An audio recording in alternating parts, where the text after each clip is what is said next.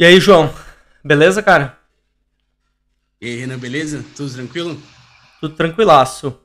Então, estamos começando o primeiro podcast, tentativa de podcast, conversa sobre SAP da S4CN. Um dos principais motivos de, de ter criado essa ideia de trazer esse projeto de S4CN era poder falar com gente que conhece SAP e ter umas discussões aprofundadas. Não fazer uma discussão genérica ou comercial ou marketing, como a gente vê em eventos aí que acontecem da SAP, tipo o que está acontecendo hoje, assim, SAP Now. Tem um foco mais em cliente, em quem está procurando comprar uma solução e não em quem está implementando a solução. Então aqui a ideia é a conversa de consultor para consultor. Muito bom. A primeira coisa que eu queria te perguntar, assim, era mais para te, te apresentar também, já falando um pouco sobre a tua carreira, por que SAP? A gente sabe que existe tanta coisa de tecnologia, eu vi que você tem formação em TI, então existe tecnologia. Então, por que SAP? Por que, que alguém entra nesse mundo para trabalhar com SAP? Sendo de TI, não, não sendo alguém que foi forçado pelo negócio, porque a empresa comprou SAP, por que você entrou para trabalhar com SAP? Cara, minha história ela começa com TI. Eu comecei com TI em 2009, se não me engano, a, a formação. Mas eu comecei a trabalhar numa empresa que ela era de EDI automotivo, era bem específico. Putz, trabalhar com EDI é legal, já é uma funcionalidade, digamos, e era EDI automotivo. Então, era um nicho muito pequeno, vamos dizer assim, e tinha, na época, tinham duas empresas que concorriam entre si nesse nicho.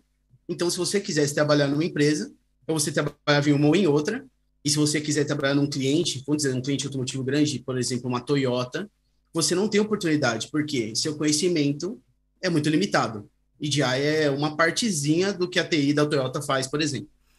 E... Você trabalhou na Sintel, então? Eu não queria falar o nome, né, mas eu trabalhei na Sintel, com certeza. Ah, desculpa, é porque eu trabalhei com EDI tambro Eu trabalhei ah, legal. mercador é, na Neogrid. Esse é o maior player. Exato, esse é o maior player automotivo, é a Sintel. Esse é o maior player. O outro era a Saulus na época, se não me engano. Não sei nem se existe ainda. Mas eu trabalhei na Sintel três anos. É, provavelmente e... a Saulus já foi comprada. Talvez, né? Exatamente. Pelo Neogrid, por esses players maiores, GXS, que é o G... OpenText, e todos esses que a gente já conhece.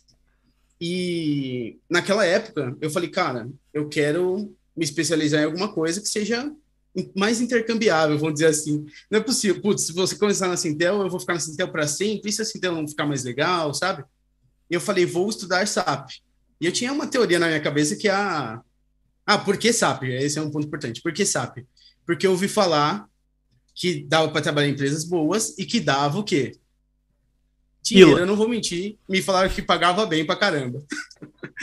e eu fui estudar SAP e falei pra empresa, pra Sintel na época Falei, então, me paga um curso de SAP aí, é só 8 mil reais. Joguei um verde, né?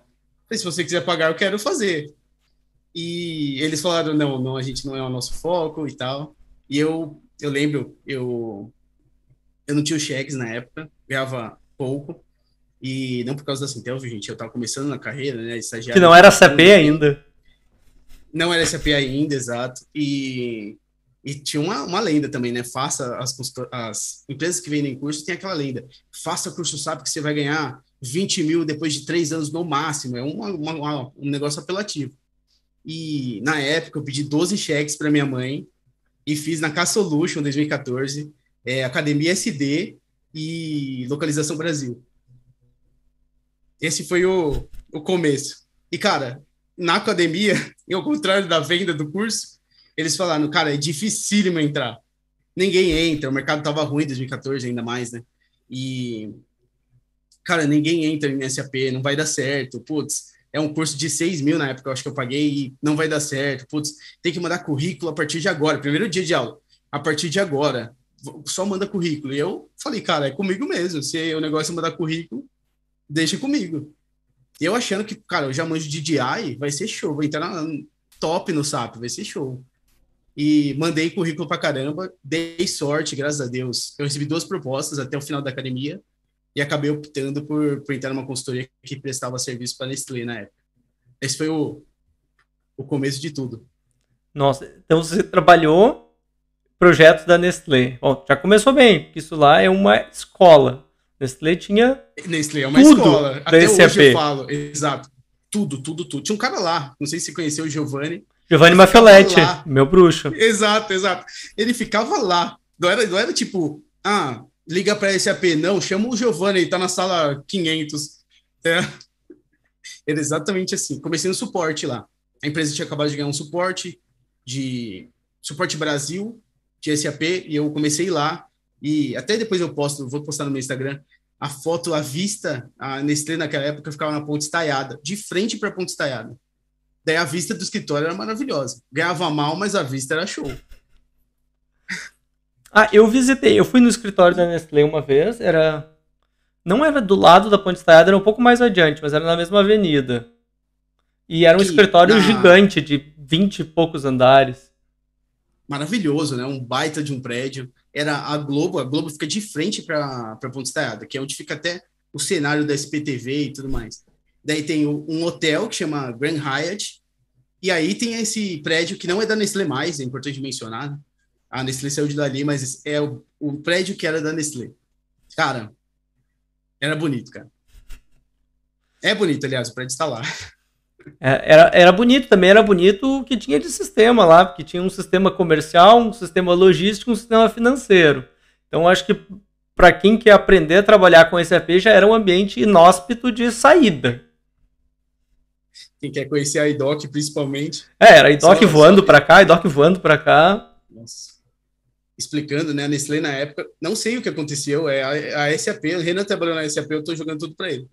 É, a Nestlé foi vendido na época que eles precisavam de três ambientes ECC, não um só, três. Era um financeiro, outro era comercial, que era praticamente as operações de SD, e o outro era de logística. Então era praticamente uma VA01 criada no comercial. Quando eu criava a remessa, ia para o de logística. Daí, quando eu acabava de fazer os trâmites eu voltava para o comercial. Quando eu faturava de novo no comercial, ia o documento financeiro para o sistema financeiro. Esse era o processo. Eu estou falando VA01, VL e VF na Nestlé em 2014, na época que eu entrei. Não é mais assim. Sim, era um ambiente. Depois eles fizeram um projeto. Não participei, mas eu fiquei sabendo que eles fizeram um projeto para transformar em um ambiente monolítico, que eles nomearam. Que era esse ambiente Exato, distribuído, cara. viraria um ambiente monolítico. Eu imagino monolítico mesmo, porque ia ser do tamanho do mundo. Cara, exatamente. É um ambiente só, é o Américas, né? Era o, o quadro todo, mas, cara, para esses três virar um ambiente só. E para brincar aí, acho que ficou uns 10 anos separado. Sem brincadeira. Ficou uns 10 anos separado. E aí eu imagino. Foi, foi uma baita escola. Ah, imagino, imagino fazendo relatórios, coisa, gerar relatórios BI num sistema desse. Não, você tem que é buscar um, tudo cantelado. É um dado daqui, o outro daqui, é uma caixinha, coxinha de retalhos para juntar e montar um relatório para o usuário. Imagina se fosse hoje, né? Uma CDS viu para cada um e jogar o serviço para fora e juntar em outra CDS em outro lugar. Cara, era, era complicadíssimo. Tinha que fazer tudo no saque, tudo no SAP Analytics Cloud, que senão ia, não ia ter jeito. Ah, então esse ponto, assim, a, a localização é bem complicada para o ambiente distribuído, porque você precisa de informação, pelo menos para relatórios, precisa de informação que está uma parte na logística, uma parte no contábil, financeiro e outra no de vendas. Então é um mundo meio nosso. Imagina um SPED, né? Um bloco K nessa, desse jeito, né? É, foi, cara, era bem complicado. E era chamado para todo lado. Um IDOC parava, imagina se um IDOC parar na operação, para achar aquele IDOC que parou, ou até se der qualquer problema em um IDOC de remessa, acabou a operação, ela foi abaixo, sabe? Não tem mais, não funciona mais. Ah, eu lembro, eu, quando eu trabalhei na SAP, a gente tinha vários chamados de nota fiscal eletrônica da Nestlé sempre tinha chamada de fiscal eletrônica da Nestlé. Nem sei se eu posso falar sobre essa informação, mas tinha. Cara, e, bom, tinha chamada de nota fiscal eletrônica em todas as empresas, mas Nestlé tinha bastante. Eu ficava de plantão. E, cara, eu não sei se você já, naquela época, pegava algum chamado meu, mas, cara, teve uma vez que ficou tipo. Eu lembro que eu apontei, e justo, 20 horas num fim de semana, que começou a parar notas na famosa catraca, polia, tem outros nomes também, né? engrenagem. É, e, cara, foi 20 horas e, cara, eu não sei o que aconteceu, mas eu acho, vou colocar assim bem, eu acho que houve uma marreta aí, como resolução. Mas, cara, foi, foi treta. Foi umas 800. Na Nestlé, por hora, eram muitas notas. São muitas notas. E, cara, digamos que fica uma hora com algum problema. são mil, um milhão de notas lá que ficaram parado no sistema agora para arrumar. Não é? E é um trampo braçal, né? Você ter que ajustar manualmente. Cara, era, era sensacional. Fiquei dois anos lá. Era sensacional. Um abraço para se tiver alguém assistindo nesse aí. Um abraço. Saudades. Imagina. Era muito gente boa. Eu imagino, grande escola lá. Eu conheço, eu conheço mais gente também que fez projeto lá e todo mundo aprendeu muito, porque era um ambiente muito inóspito. Tinha, tinha muito requisito, muito desenvolvimento. Eu lembro quando eu trabalhava com EDI, nos, eu também trabalhei com EDI nas primeiras coisas que eu fiz, com o iDoc, e quando a gente teve a cliente, a Nestlé, eles nunca pediam pra gente fazer as customizações no iDoc, eles sempre diziam, não, não, a gente faz in-house tudo. Deixa com a gente. Aí eu disse, mano, os caras devem ter uma equipe de desenvolvimento gigante, porque tudo que eu dizia que tinha que ajustar no iDoc, eles, não, não tem problema, a gente faz aqui, não precisa fazer mapeamento na nuvem, não precisa fazer nada de EDI, a gente faz aqui in-house e já entrega para vocês certinho. Mas imagina, você tem tanto iDoc que você já se tornou mega sênior, né? É, se eu soubesse Mas que era desse tá. jeito. A equipe é muito grande. Na minha época, né, quando eu trabalhei na Nestlé, digamos, como time material, eu estava na consultoria, porém trabalhando, digamos, direto com a equipe Nestlé. Só a equipe que cuidava só do Brasil, que tinha a equipe Américas ainda, eu acho que tinha 10 SDs. Cara, 10 SDs, eu tô falando de um módulo só. É, cara, e só cuidando de Brasil, quer dizer que ainda tinha uma equipe de SDs cuidando de Américas. Cara, é muita gente, cara. É muita gente, é uma baita empresa, é uma baita escola. Não tem. É, quando eu brinco, às vezes eu vou, tô num projeto é, agora aqui, numa empresa de Guarulhos, eu ainda cito a Nestlé porque eles tinham, to, to, eles tinham todos os processos que você imaginar. Fiscal, logístico, eles tinham todos, cara. Até hoje eu cito a Nestlé em reuniões workshops, porque tudo tinha lá, todos os produtos da SAP, o Giovanni atendendo no, no escritório. Tinham tudo. Max Attention, conheci o Eduardo Rubia lá uma vez também. O Eduardo Cara, Rubia, tinha, tinha muito tudo. boa. Trabalhei com ele também. Eu, cara, eu, eu tenho uma história legal com o Eduardo Rubia, que ele tava na Nestlé, acho que uma das primeiras semanas que eu que eu comecei com o SAP, acho que eu comecei em outubro de 2014, ele tava em dezembro lá, porque ele foi ajudar a Nestlé um Max Attention de 3.10, NFE 3.10. E eu cheguei lá, tava tipo meio de estagiário, manja. Tava no meio da galera, o pessoal super sênior, eu não sabia quase nada. E tava ajudando a galera a saber quantas notas estavam paradas, se tinha alguma coisa rolando. E daí eu achei um erro no GRC. Falei, putz, tá com erro aqui e tal. Daí eu, eu lembro do Bertz, ele falou, cara, fala com o, com o Rubia. Eu falei, Rubia, tá tendo um erro aqui. Daí ele falou, não, calma aí. Daí ele, ele fez, colocou, traduzindo, ele colocou um break no meu usuário debugou para ver onde estava dando erro e conseguiu passar aquela operação que eu estava é, testando e já pediu uma nota para a SAP. É isso que ele fez, é, contando assim em cinco minutos. E, cara, eu, me, eu fiquei maravilhado. Eu falei, mano, esse cara manja dos barra H, já botou um break no meu usuário, tá ligado? Eu falei, mano, como isso é possível? Eu não sabia. Daí eu falei, cara, eu quero ser igual a esse cara. Eu vou estudar a BAP para ser igual a esse cara. E eu já contei para ele isso, já contei para ele alguns anos atrás. Mas ele me inspirou muito, porque, cara, eu era novo de tudo, tinha 22 e tava começando, não sabe, engatinhando. Daí cheguei esse cara, já debugou, não sei o que lá. Falei, mano, eu quero fazer isso aí que ele faz. Não foi nada demais no final. Mas eu me inspirou bastante, aquela cena, né? Eu falei, nossa, mano, esse cara que é o top do SAP. Ah, cara, de fato, o era, mesmo, era é muito bom e sempre também sempre participou e compartilhou conteúdos. Então tem alguns blog posts deles do tempo do SDN, SCN, sobre nota fiscal, sobre como instalar a localização Brasil no ambiente do zero. Então sempre tinha conteúdo dele. A verdade. Quando eu comecei também, eu aprendi bastante com o Rubio, aprendi bastante com outro pessoal que tinha do time de São Paulo. Não sei se você conheceu o Bruno Renzo. Bruno Renzo, eles nos deu um treinamento de nota fiscal eu, e ele fez. nome, pelo menos. É, e ele fez mais ou menos isso aí que você falou. Ele botou uns barra H, debugou, pegou os chamados. Do nada, né? Explicou assim: ah, isso aqui, isso aqui tá errado aqui, olha só, esse programa entra nesse function mod, debuga aqui. E eu pensei assim, nossa senhora, quando eu crescer, eu quero ser assim. Eu falei, não, não é possível, né? Eu vou ter que estudar para ser assim, né, cara? Eu, é isso que eu quero.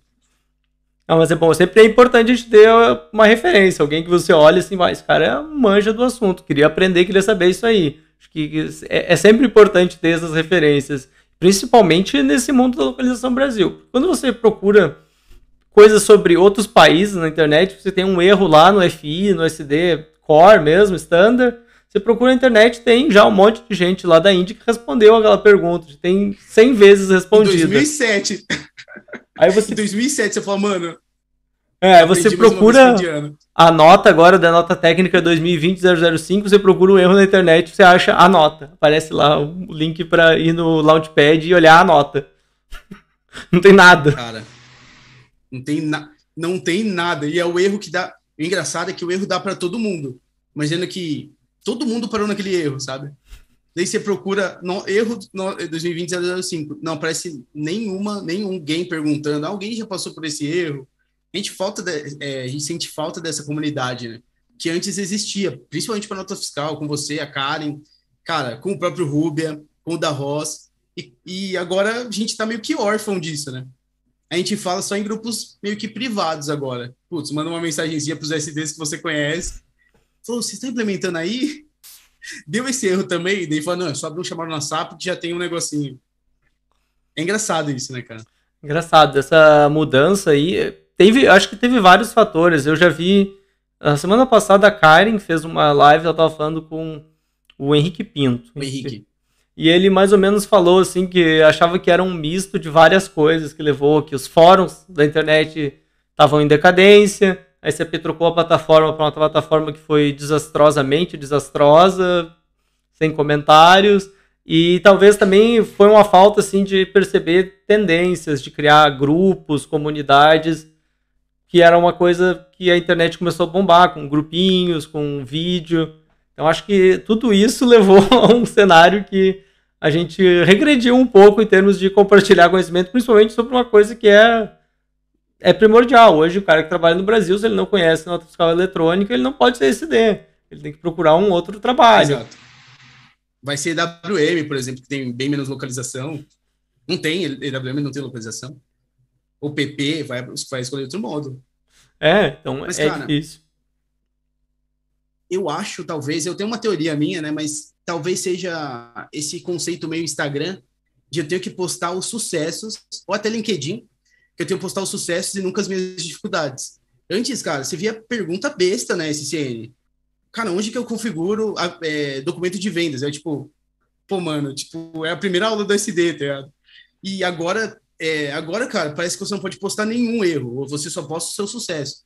Você posta um blog sobre dump, você, eu tô falando inclusive de mim, você posta alguma outra coisa de sucesso, olha, deu certo e tal. Agora, é, quando você está com um problema, dificilmente você joga na rede, num fórum. Você vai escondidinho ali, direto na SAP, sabe? Ou você vai com seus amigos que já estão passando por isso no dia a dia. É difícil agora você ter essa. Cara, talvez seja alguma coisa até de ego. Essa, ter essa cara de pau de postar, putz, estou com um problema, alguém já passou por isso na internet. É uma coisa que não, não se vê mais. Antes se via tanto, né?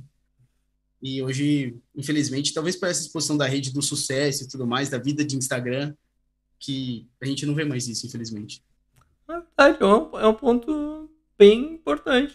Talvez tenha relação mesmo, porque se você abrir o LinkedIn hoje, olha, parece que esse AP se implementa em dois dias, sem consultor, só se, se você por viu job automático. se você viu o Sapinal, você viu aquela apresentação Teve uma apresentação, não vou falar de quem foi, porque é muito recente também. Eu comentei com você no WhatsApp. É, tem uma apresentação que foi assim: é uma solução e foi implementada. Daí a pessoa foi entrevista com o cliente. E ela falou assim: a solução foi boa e trouxe bons resultados. E, e foi 10 minutos disso. Foi boa e trouxe bons resultados. Foi boa e trouxe bons resultados. Eu falei: beleza, mas por que foi bom e quais resultados trouxe? Quanto tempo de projeto? Eu não tô falando nem para entrar no técnico, sabe? Não precisa falar, ah, ela foi desenvolvida em .NET. Não, fala o que, que ela trouxe de benefício. É, não precisa talvez falar valores, mas nas ordens de milhões, foi imposto, foi nada, não era falando nada, sabe? Foi 10 minutos de a solução foi boa e foi implementada.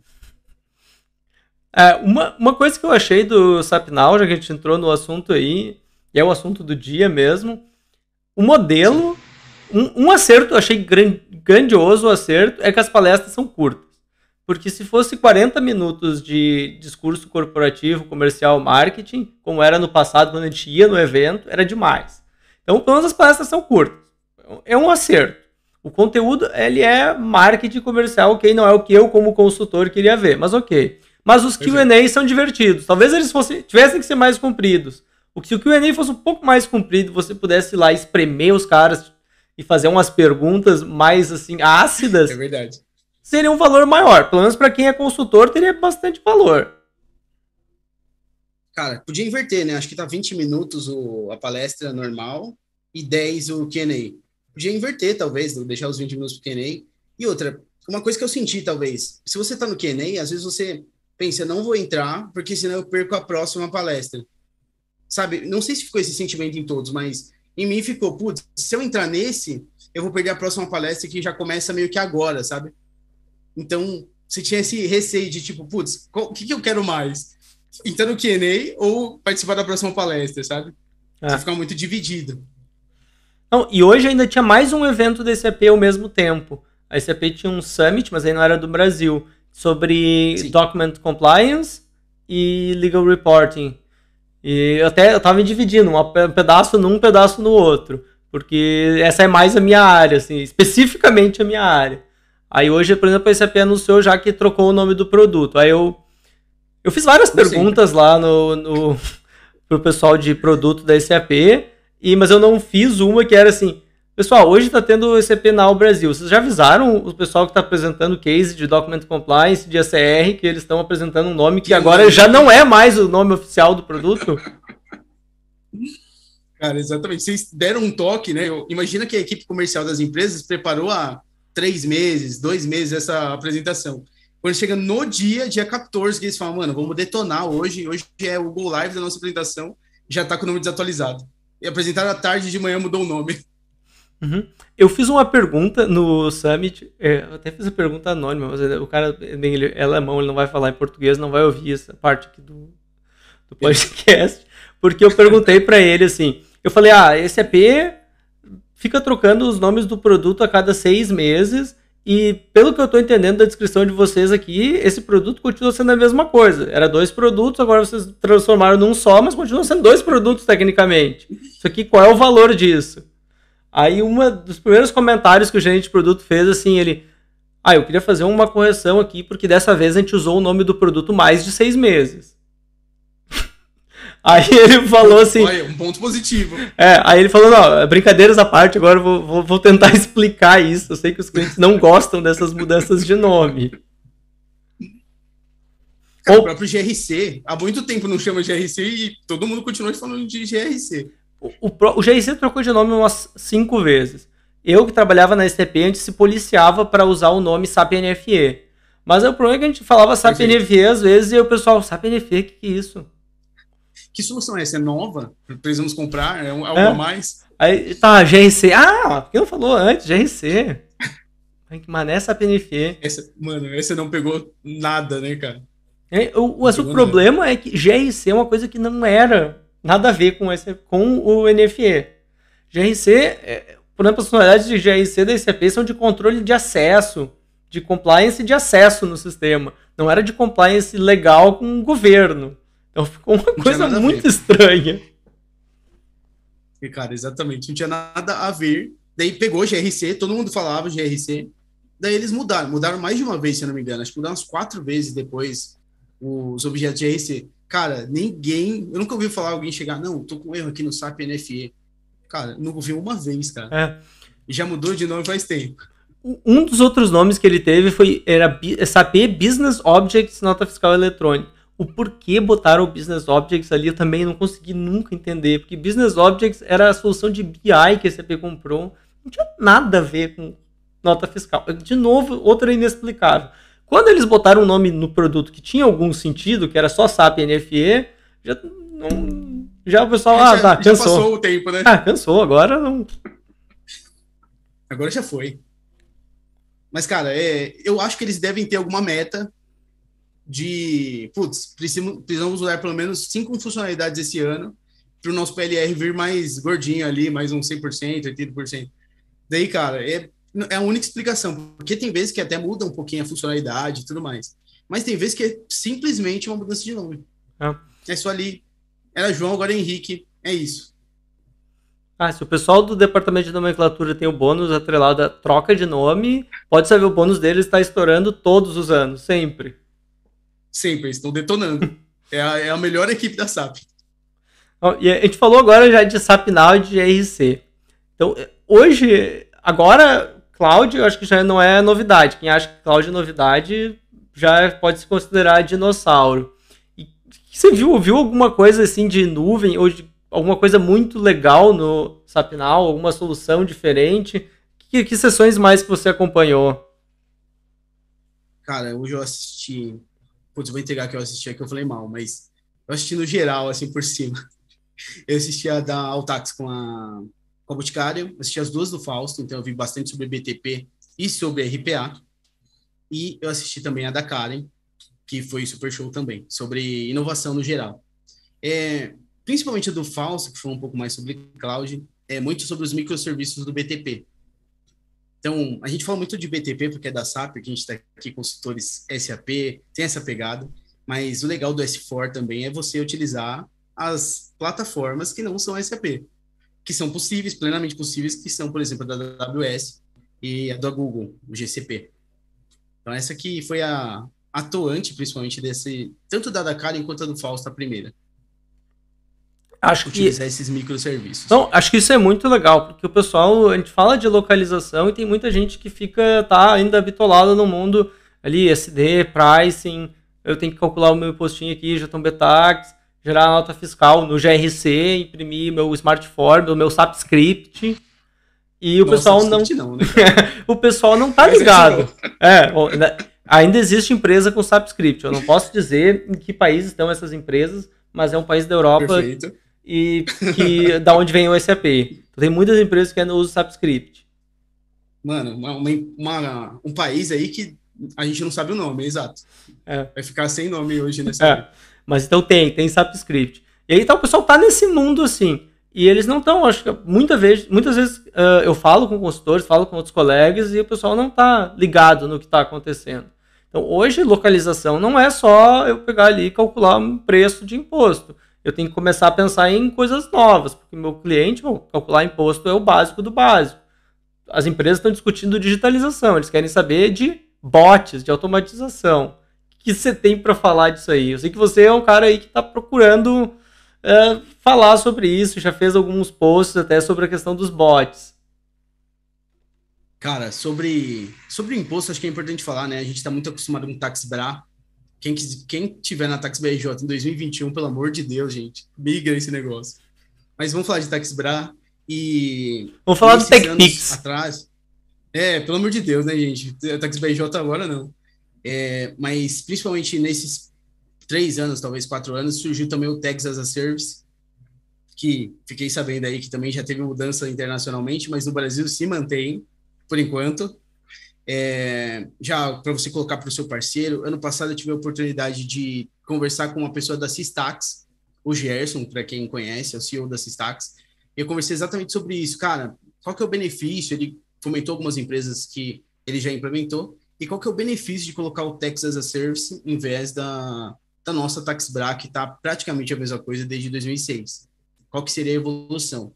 E basicamente, agora, para quem nunca ouviu falar de Tax as a Service, é, quando eu estou dentro de uma ordem de venda, dentro de um pedido de compra ou algo que precise calcular imposto, eu mando uma mensagem para o motor de cálculo fiscal da empresa que eu estou contratando, sempre precisa de um parceiro, e essa empresa tem um sistema que não é SAP, geralmente, ele é em Java, em Python, em, em Node.js, ele, ele pode ser de qualquer forma a empresa, em que você já parametrizou e ele não tem aquelas limitações do SAP, ah, só pode três chaves da JB Tax. Ele foi feito e desenhado exclusivamente para Impostos Brasil. Então você manda para essa empresa, essa empresa até tem às vezes consultoria fiscal, ela recebe essa mensagem, claro, ela transforma ela, olha, legal, se você tem esses parâmetros fiscais, toma, os seus impostos são esses. Isso volta para a pricing de SD, a TaxBra de MM, não é TaxBra mais, mas a pricing de Tax as a Service de MM, o que dá principalmente pro, é de benefício, né? Falando de benefício já, é agilidade para o seu setor fiscal. Você tem um setor fiscal hoje que é muito de cadastro, de parâmetro e tudo mais, e você pode deixar ele mais para inteligência fiscal, busca de novos benefícios e deixar essa atividade mais braçal para um ou dois usuários e contratar uma empresa especializada. E aí eu não estou falando da SAP, eu estou falando de uma empresa fiscal, é Sistax, é Altax, é sempre esse tax, é, cara, é a empresa que manja de fiscal, é, é a, o core deles, a especialidade. Oh, Essa é uma das coisas, né? Sobre, muito legal, sobre não. é legal também. Bom, a gente vai entrar no bot, acho que a gente vai chegar nos bots, mas agora você falou no assunto Beleza. que é um assunto muito legal, que é do Texas as a Service. Eu, também, eu já estudei o Texas as a Service, eu discuti com o pessoal das empresas, era a Sistax, que foi comprada agora para uma participação, não lembro por qual empresa, a outra foi comprada uma parte pela Sovas, e aí tem uma terceira que é a Avalar. São três soluções que tem hoje, mais ou menos, do Tech Service. E é muito legal. Nossa senhora, parece um sonho para o cliente. Mas aí eu tenho sempre um questionamento, e eu já perguntei para o pessoal da SAP e não, não, não tive uma resposta assim, muito clara de como é que isso vai evoluir. Porque assim, normalmente quem compra a solução, empresas, digamos, de tamanho médio, eles compram do parceiro. O parceiro é uma consultoria de SAP que está vendendo a licença. Por que a consultoria de SAP vai vender um projeto de Systax, de Avalara ou Sovos, se eles têm consultor que conhece Jotão Betax, TaxBra e... então... E TaxBRJ, para é, completar. É, não, é, conhece TaxBRJ, é pior ainda. Mas o cara conhece RVA TaxBra. Então, como que esse EP, ou como que vai evoluir esse mercado com esse produto, sendo que a restrição é, ok, o cliente super gigantesco, ele compra direto da SAP, ele pode ser influenciado por SAP para comprar isso, ou quem for para um S4HANA Public Cloud, nem sei se é o nome atual, também já trocou umas 15 vezes, mas é o Cloud Essentials Public, o Cloud, Cloud, Public, Cloud real, né? Porque os outros são meio clouds uh, híbridos, assim, digamos. Uh, então, se ele não for obrigado, como é que eu vou fazer as consultorias venderem isso e como é que eu chego esse conhecimento nas consultorias? Porque a consultoria, ela não vai vender um produto que ela não conhece. Ela vai dizer, não, eu tenho aqui TexBra e RVA Bra, isso aqui eu sei que funciona. Mas, cara, esse é um, um dos principais problemas. Imagina para uma consultoria, eu vou citar uma, mas com todo respeito, não estou falando alguma coisa assim. É, a Accenture, ela tem consultores SD maravilhosos que manjam de TaxBra. Como tem que manjar mesmo, tá certo. E daí a SAP vende um projeto. Por quê? Que seja N-Premises, que seja um projeto N-Premises. Também dá para ligar o Texas as a Service. Como é que você vai chegar para a empresa, Accenture, qual o interesse dela em, chegar para a empresa, para o cliente, e falar assim, olha, a gente tem consultores que manjam de Tax Bra, mas seria legal você contratar outro parceiro, que a Accenture não vende esse serviço, contrata a Sistax, a Altax ou a Avalara para isso. Qual que é a, que vantagem a Accenture leva nesse caso? Que vantagem a consultoria SAP adicional leva nesse caso? Cara, como tudo nessa vida, né, principalmente no marketing, para você fomentar algo que é o Tax as a Service, você tem que propor a SAP, nesse caso, eu falo a empresa, tem que propor parcerias, falar, olha, Accenture, vamos fazer assim, vamos fazer uma venda aqui com o cliente, vamos chegar junto, e você não vai entrar sozinho, você vai entrar junto com a Valara, por exemplo. É a Valara que vai fazer a parte fiscal. E aí tem que ter esse tipo de, talvez não incentivo, mas esse tipo de pegar na mão, esse tipo de, de contato olho no olho da SAP com a consultoria para alavancar esse negócio. Porque senão, como você falou, que vantagem Maria leva, que vantagem a Accenture leva, é, colocando um, um, Imagina que esse parceiro, a Valar, a Altax e a Sistax são focados em fiscal. Mas imagina que, por exemplo, uma outra consultoria tem uma parte fiscal também, por exemplo, a Cast, agora que eu lembrei a Cash tem uma parte fiscal muito grande. Que vantagem a Accenture leva levando outro cara que é concorrente dele para dentro do cliente? Não faz sentido nenhum. É. Enquanto a SAP não entrar nisso, é, digamos, fomentando, incentivando as empresas, é, é, difícil pegar. E tem agora clientes grandes que já trabalham com o Texas as a Service, mas ainda está engatinhando. Ah. Então, Quem é... sabe alguma coisa no Rise? É, eu já ia falar do Rise nesse momento. Por, por exemplo, o Rise é uma oferta completa, que um parceiro vai oferecer o serviço completo. Como é que ele vai botar no Rise dele ter uma solução fiscal de outro parceiro? Ele já vai vender um pacote gigante com tudo para o cliente. E normalmente, tá, tem gente grande que vai comprar projetos de Rise, mas um dos principais motivos de ter o Rise é facilitar quem está no general business, nos negócios gerais, que as empresas Exato. são atendidas direto por parceiro. Então, como é que o parceiro vai botar um negócio que ele não conhece e que não é dele? E que ainda não aloca os consultores que ele já tem. É difícil, esse negócio Exatamente. ainda está meio difícil.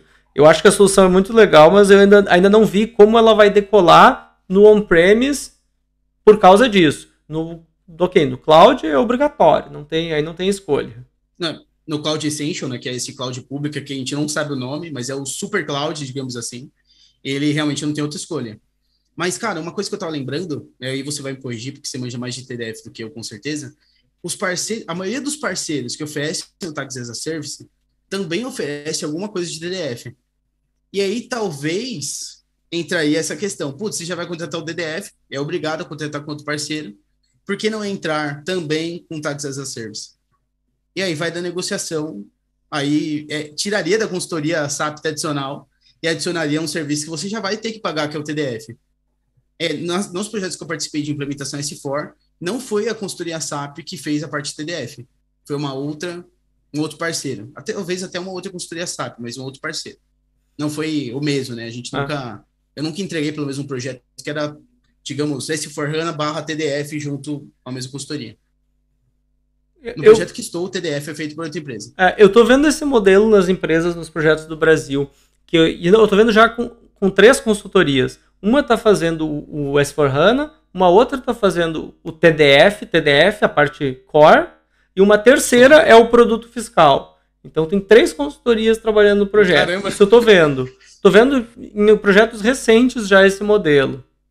Porque as empresas que têm soluções assim, add-on para o TDF, elas são especializadas na parte fiscal. Então elas também não têm Sim. recurso para botar em projeto para implementar a parte standard do TDF, que tenha conhecimento ali um pouco de bases, para implementar nota, a parte de HANA. Então, isso não é o negócio deles. O negócio deles é o motor de regras fiscais e a, a apuração. Exato.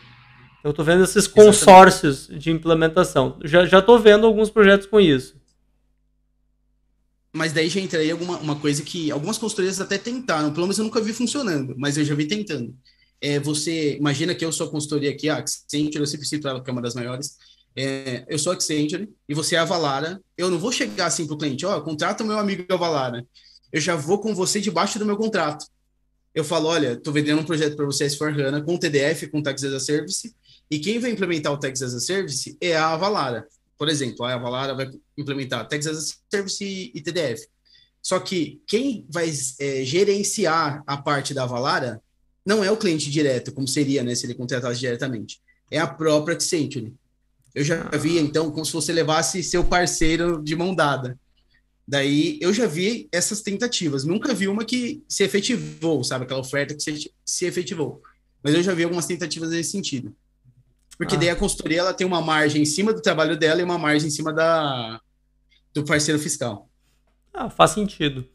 Uh, como eu trabalho em rollout internacional, eu tenho, a gente tem algumas coisas meio parecidas. Porque às vezes a gente faz um rollout para Brasil ou para América Latina e é uma consultoria está fazendo o template global da empresa, mas eles fazem uma parceria com a gente para fazer uma a lá América Latina. Ou a própria empresa já procura um parceiro especializado em Brasil ou América Latina para fazer América Latina.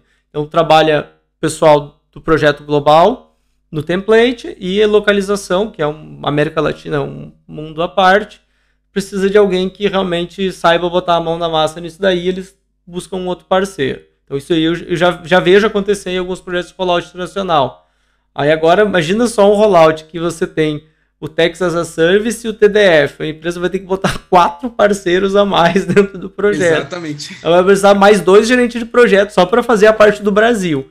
E aí o Brasil está se tornando mais caro ainda do que já era para fazer um projeto. Hoje, a empresa que está fazendo um estudo de implementação de S4HANA, ela implementa o S4HANA na Europa inteira e ela não implementa no Brasil.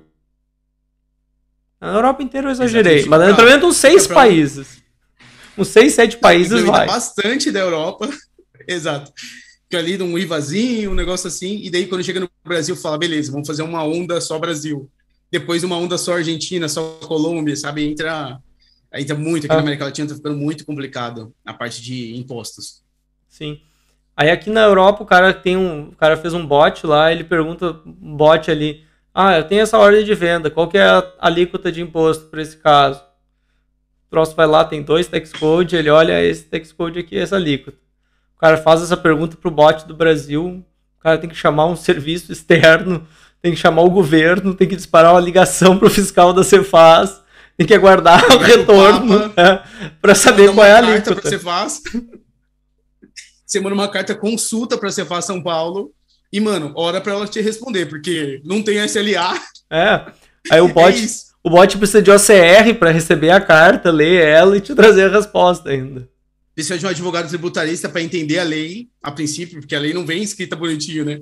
Essa é a sua alíquota, não. É, tem, tem que ver se seu produto se enquadra naquele artigo exatamente, se é devido o seu produto ter aquele DCM. Finalmente, chega para você a resposta depois de dois anos, e você já tomou multa, né? Esses dois anos você já foi multado bastante. Várias vezes. O fisco está na sua bota. Mas essa é, essa é uma das complicações, assim, de, de a gente trazer também, acho, inovação para o Brasil. Eu sempre falo, pessoal, isso, eu adoraria poder implementar só coisas relacionadas com analytics, com machine learning, com coisas lindas funcionando para entregar valor para o negócio, para facilitar as vendas, para gerar mais vendas. Mas não, a gente está aí um pouco assim sendo arrastado pelos impostos. Não, a gente tem que implementar cálculo de imposto, a gente tem que implementar essa alteração legal aqui para a gente preencher essa outra tag que descreve a lei de 1775. Sancionada por Michel Temer, sancionada por Jânio Quadros, a gente tem que citar tudo na lei certinho. É, então, e aí de você se esquecer um textinho lá. É, então é, é difícil de entregar valor para o negócio, entregar alguma coisa legal, assim, e ver essas funcionalidades divertidas, quando a gente está preso assim, a uma coisa muito complicada em termos fiscais que a gente vê que não adiciona valor. Aquilo ali é simplesmente para atender o governo, não ser multado, né? mas uh, não está aumentando vendas, não está gerando nenhum resultado positivo. Eu até visitei um cliente recentemente e a gente visitou o armazém.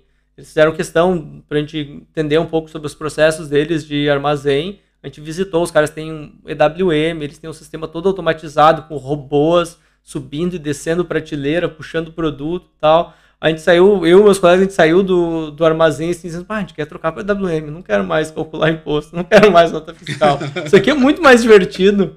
Ah, o problema dos caras é atender o pedido do cliente da maneira mais rápida, como é que a gente vai conseguir fazer a separação, entregar determinado tipo de pedido em até uma hora. Muito, muito mais legal do que eu mandar a nota fiscal para ser autorizada. Cara, e o pior é que aqui é o vamos dizer assim, você não está entregando nenhum valor para ele. É o, o, básico, é o mínimo que você pode entregar é isso. Então, quando você faz uma boa, digamos, uma boa configuração no JB Tax, fica muito legal a TaxBra, cara, você, por mais que legal você tenha esse conhecimento, o cliente é grato, mas você fez o mínimo. Sem isso não ia entrar. Sem isso não ia dar Go Live. então, você fez o mínimo. É isso. Para funcionar a empresa, é isso. Você não está fazendo, entregando mais nada para ele. Você está entregando, cara, para você funcionar e as punições são muito altas aqui no Brasil também. Se eu não entregar isso e entrar, cara, é multa todo dia e depois o fisco pede uma, cinco anos para trás ainda para você provar que estava tributando certo o resto. É, cara, é inimaginável você entrar com alguma coisa errada em imposto. É o mínimo e impede a gente de, por exemplo, cara, como eu queria, vamos focar então uma parte do projeto em machine learning, vamos focar uma parte do projeto em análise preditiva. Cara, seria maravilhoso. Isso aí eu tenho que estudar por fora praticamente. Porque ainda, ainda é difícil no Brasil é, você ser contratado, eu vou contratar um posto SD e depois algum um BTP para a gente instalar um machine learning na parte de vendas. Cara, não seria interessante? Quantos projetos a gente vendeu aqui no Brasil sobre isso? Poucos. Mais, menos pouco. do que deveríamos, talvez. Exato. É. Na empresa que eu trabalho, uh, não é a S4CN, a empresa que eu trabalho, eu trabalho mesmo uh, a gente tem um approach que é interessante. Então, eles estão for, forçando, não, estão estimulando muito as empresas a usar o BTP, usar os serviços em nuvem, até antes mesmo da empresa ter o S4HANA. Então, eles querem que a empresa passe a usar serviços em nuvem antes de ter o S4HANA, porque quando eles migrarem para o S4HANA seja mais fácil, eles já estão acostumados a simplesmente plugar coisas no SAP e ver, ah, eu não preciso fazer tudo dentro do SAP, porque tudo dentro do SAP é caro. Mas se eu uso essa plataforma aqui e eu desenvolvi esse serviços em web aqui, simplesinho, mas eu controlo esse processo e eu só preciso postar no final no SCP, eu já entreguei um valor. Porque eu tirei uma complexidade, eu não vou precisar fazer regression test dentro do SAP para esse desenvolvimento. Fiz isso mais barato e agora é uma solução escalável. Eu posso entregar para outros clientes, posso simplesmente revender essa solução, é mais simples também. Então, uma das ideias agora é essa das empresas realmente usarem serviços em nuvem cada vez mais, até mesmo para quem não está no S4HANA. Porque se a gente for depender de quem está no S4HANA, as migrações estão sendo um pouco lentas. O processo não é tão rápido. Então, quem está no ECC hoje, se for esperar até 2025 para pensar em nuvem, a empresa está, no mínimo, 5, 6 anos totalmente atrasada digitalmente.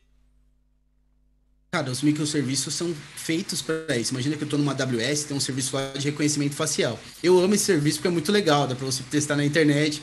Digamos, você compara uma foto sua é, hoje, uma foto sua daqui a 5 anos, ele percebe que é você com 98% de, de certeza, digamos. E, cara, imagina que você fosse pagar por esse serviço de reconhecimento facial para sua empresa exatamente. Ia ser caro pra caramba. Mas na AWS você paga por transação centavos, talvez, de dólar, por mil transações, centavos de dólar. Então é, é algo realmente, pro, pequenos produtos, micro, micro serviços, que você vai, pode usar, você paga pelo seu uso, é claro, mas isso fica barateado, porque a AWS não fez para você, ela fez para todo mundo usar. Quem quiser usar é assim, chama API e tal, eu te devolvo resposta tal, já está documentada, e todos podem usar. Então tem muita coisa legal que a gente não explora tanto aqui no Brasil. Mas, cara, vai, entra na AWS para você ver quantos serviços tem. Entra no próprio BTP, eu estou puxando muito saco da AWS. Entra no próprio BTP, no antigo SCP, quantos serviços tem que você poderia estar utilizando, poderia, putz, é, entra, dá uma olhada nos serviços, olha para o negócio da sua empresa e, cara, o que, que daria para utilizar? E é meio que um easy win, é fazer a interface só. Sim. E outra coisa que talvez não está claro, assim, é, por exemplo, quando a gente fala, ah, preciso. Ah, isso aqui eu preciso de um consultor BTP para fazer. A parte que é o BTP, digamos, ele é mais ou menos uma skin, ele é um ambiente de desenvolvimento. Se eu pegar um cara que é desenvolvedor web e der para ele determinado serviço dentro do BTP, ele desenvolve na tecnologia dele. Ele não precisa saber a BAP, ele não precisa saber SAP nem nada. Então, isso diminui bastante o tempo que eu tenho para ensinar um desenvolvedor a trabalhar com aquilo ali. É bem mais rápido e é bem mais barato. Porque hoje, se eu for ver quanto custa um desenvolvedor web Hoje, está um pouquinho mais caro, mas eu chuto uma árvore e cai 10 é, desenvolvedor tá, web. Tá um Agora a gente chuta uma árvore e não cai 10 desenvolvedor cloud, ABAP. HANA, ABAP sênior. Hoje o ah. mercado tá bombando. É. Então, diminui bastante o custo. É muito mais fácil achar desenvolvedor web do que achar desenvolvedor ABAP. Exatamente. E, cara, e mais, né? A gente fica falando consultor SAP BTP. Cara, a gente tá pegando o quê? O ABAP que estudou algum serviço do BTP. Mas isso não, não existe de fato, né? não, não tem, vai ter uma pessoa a mais que sabe tudo do BTP. São quantos serviços? 150 a última vez que eu li no Cloud Foundry. Então, 150 serviços, cara. Quem manja 150 serviços? Quem manja os mil da AWS? Não tem quem manje. É tipo, é um cara que, poxa, é, eu preciso de um consultor Cloud Connector, CPI. Aí faz sentido, é um serviço do BTP. Preciso de um consultor NF Cloud, talvez, né? É algo mais específico mas é outro serviço do BTP, Taxas as a Service, a gente estava citando, é outro serviço do BTP. Tem serviço do BTP de blockchain. Cara, tem muita coisa ali, tem na AWS, tem no GCP, e às vezes até uma plataforma para desenvolvimento ABAP, plataforma para desenvolvimento Java, porque não, .NET, tem tudo dentro também das plataformas. Às vezes a gente não está utilizando porque a gente está com aquele negócio fixo na nossa cabeça. Eu preciso contratar alguém de SD, preciso contratar alguém de BTP, na verdade, não. Você precisa de alguém que manje do que você quer fazer exatamente. Por exemplo, eu quero instalar Cloud Connector, CPI. Eu preciso de, não de BTP, eu preciso de alguém de CPI.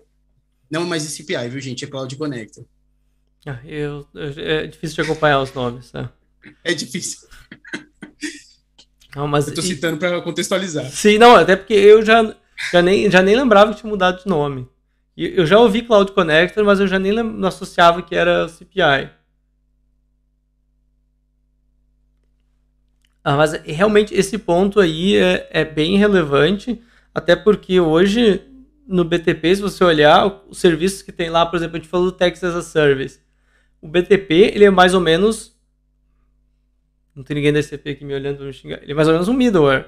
Porque todas as empresas que têm uma solução, elas não desenvolveram dentro da plataforma da SAP. Elas desenvolveram em outras nuvens, com outras tecnologias, e o BTP é simplesmente a camada de integração. Então já é um processo com uma nuvem híbrida.